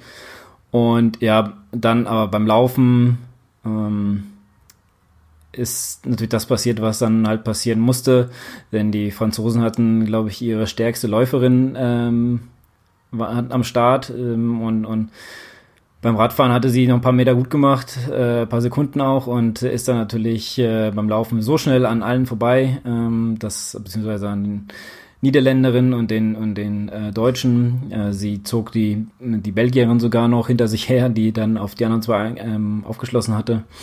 Dementsprechend äh, ging dann Justus Nieschlag äh, mit ja, einer guten Ausgangslage, aber nicht mehr ganz so optimal, denn für die Franzosen startete Vincent Louis, der natürlich ein exzellenter Radfahrer ist, und Alexis, der ein, ähm, ja, also vielleicht einer der besten, also zumindest in dem Fall war so auch der wohl der beste. Und die äh, Amerikaner starten als letzten Läufer äh, Kevin McDowell, der natürlich auch ähm, noch ein starker Läufer ist. Und ähm, ja, dementsprechend war es nicht, nicht so einfach, da äh, noch überhaupt dran zu kommen für Justus Nieschlag. Ja, und äh, wie es dann so kommen musste, spielte dann sozusagen, gab es zwei, zwei Zweiergruppen, und zwar die Briten, die Amerikaner und die Franzosen. In der Vincent Louis schloss ziemlich schnell zu den Amerikanern auf. Er hat auch, glaube ich, nur vier Sekunden Rückstand. Äh, den ließ er dann auch sehr, sehr schnell stehen und äh, schloss zu Alexi auf. Ähm, Im ersten Moment habe ich gedacht, was macht er denn? Warum, warum wehrt er sich nicht? Aber er hat sich dann einfach fallen lassen und hat äh, die ganze Zeit im, äh, im Windschatten von äh, Vincent Louis gegangen, der auch nicht mehr wegkommen hatte. Zwei, drei, ich glaube, zweimal hat er versucht wegzukommen, hat es nicht geschafft, dann hat er es auch sein lassen. Äh, Kevin McDowell blieb lange kurz dahinter, glaube so vier bis fünf Sekunden, ähm, fuhr immer in den Kurven ziemlich dicht auf, ähm, also wäre wieder eine Gruppe dran, aber dann zog sich's wieder auseinander und man sah schon eine etwas größere Lücke. Ja, und dahinter ähm, war dann so der nächste Dreikampf zwischen der Niederlande, den Belgiern und den Deutschen. Ähm, die blieben auch die ganze Radstrecke zusammen. Leider kann ich dazu nicht viel sagen, weil die Bilder es nicht hergegeben haben, dazu irgendwas zu sagen. Ähm, von daher ähm, muss man so ein bisschen auf die Zeiten gucken, aber die blieben halt recht konstant, waren so um die 50 Sekunden hinter der ersten Gruppe. Ja, und dann kam natürlich die, ähm, ähm, was? Ja, genau. Alexi hatte da noch mal ähm, auf dem blauen Teppich kurz vor, bevor es so zum, zum Wechseln ging, hat er noch mal eine kleine Attacke gefahren und äh, sich ein paar Meter rausgeholt, damit er schön ähm, von vorne laufen kann und wechselte natürlich auch ganz schnell ich glaube, Vincent Louis hatte, ähm, oder Kevin McDowell, einer von den beiden, hatte, glaube ich, auch ein kleines Problem beim Helm äh, absetzen. Auf jeden Fall, ich glaube, Vincent Louis war es, der jetzt so die zwei, drei Sekunden gekostet, äh, Alexi dann schon äh, gut gemacht hatte und dementsprechend ist äh, Alexi dann, ja, wie ich schon von vornherein gesagt habe, äh, natürlich auf Gold gelaufen, war auch äh, super happy. Ich glaube, der konnte es gar nicht glauben so richtig. Ähm, ja, und äh, Vincent Louis, der ähm, dann alleine laufen musste, ähm, wurde noch so zum Ende hin von den Amerikanern Kevin McDowell überholt und äh, konnte auch nichts mehr entgegenzusetzen. Und ja, da deswegen blieb es dann halt bei den Amerikanern auf Silber und Bronze an die Franzosen. Und dahinter, ja, also deswegen habe ich als erstes so das Ergebnis gesagt, denn wie, wie ihr wisst, ist Deutschland Sechster geworden es hätte genauso gut aber auch der vierte sein können. Ähm, das war so knapp, die blieben alle dicht beieinander. Die Zeiten waren eine Stunde 24, 34, eine Stunde 24, 36 und eine Stunde 24, 40. Also es blieb dicht, dicht dran, aber ich glaube, Justus Nieschlag war so fertig, zumindest hat man den äh, Zieleinlauf gesehen, die anderen zwei sprinteten. Er hat nochmal alles versucht, aber hatte keine Chance gehabt, da dran zu bleiben und dementsprechend war der sechste Platz äh, ein, ja, es klingt zwar sechster, es hätte aber genauso gut vierter sein können, ähm, ähm, mit vielleicht äh, der, einem perfekten Tag. Es war dicht, dicht dran, aber es war, ähm, finde ich, ein sehr, ja, sehr, sehr zufriedenstellendes Ergebnis. Ich fand es auch sehr gut, dass die Deutschen sich ähm, zumindest die ersten zwei, also bis zur Hälfte des Rennens vorne mitgezeigt haben und ähm, hat auch Spaß gemacht, da so zu gucken. Also von meiner Seite aus, ähm, ja, so viel dazu. Ähm, Marathon kommt erst kurz vor dem Ende ähm, der Olympischen Spiele. Ich glaube, das ist so einer der letzten, kurz vor der Ab Abreise habe ich mal gehört, wer ähm, die äh, das Marathon-Event. Äh, von daher ähm, werde ich dazu vielleicht nichts mehr machen. Ähm, vielleicht macht der Ludwig ja was, man weiß es ja nicht. Ja, und dementsprechend, das war mein kleines ähm, Olympia-Roundup und ich hoffe, es hat euch gefallen. Ähm, könnt ihr mal sagen, ob ihr Olympia-affin seid, ob ihr euch das Spaß gemacht hat, da zuzugucken, ob euch das einfach zu früh war. Ich hatte natürlich auch den Vorteil, dass ähm, ich eine günstige Schicht hatte, sagen wir es mal so, deswegen konnte ich auch einiges gucken. Und ja, auch so äh, muss ich echt gesagt gestehen, dieses Mal ähm, läuft das einfach so hin und wieder mal nebenher, wenn, wenn man was am Machen ist, wenn man mal hier ein bisschen auf, auf Aufräumen ist. Dafür, dafür ist ja Sport eigentlich immer ganz gut, äh, es nebenbei laufen zu lassen und man muss ja nicht unbedingt immer alles zu folgen, aber gerade solche Sachen wie, wie unseren Ausdauersport ist ja dann doch schon sehr spannend und ähm, man kann immer viele gute, positive Sachen davon gewinnen. So, das war jetzt eigentlich recht, recht lang, deswegen ähm, verabschiede ich mich ganz kurz und sage viel Spaß bei auch immer was von Sport ihr gerade macht und ähm, ja, schön weitermachen. Okay, da sind wir wieder. So, der Lukas hat uns jetzt aufgeklärt, äh, was so die Ausdauersportarten vor allem äh, so bei Olympia angeht und äh, uns seine Meinung dargestellt.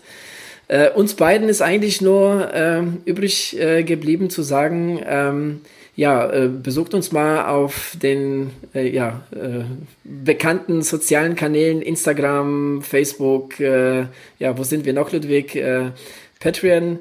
YouTube. Patreon, genau. Ja, YouTube. So Gerne mal eine Bewertung bei, äh, bei, wo? Nicht iTunes, sondern Apple Podcast. Apple Podcast. Apple Podcast. Ja, man muss jetzt immer Apple, das ist ja, das ist ja eine total gute Strategie, ne? Man muss jetzt immer die Marke dazu sagen. Ja. Also bei Apple Podcast bitte eine Bewertung da lassen. Fünf Sterne. Das wäre super. Genau. Ja. Und ansonsten, ähm, ja, schön laufen, schön weiter trainieren und bis zum nächsten genau. Mal. Genau. Bis zum nächsten Mal. Ciao, ciao. Ciao.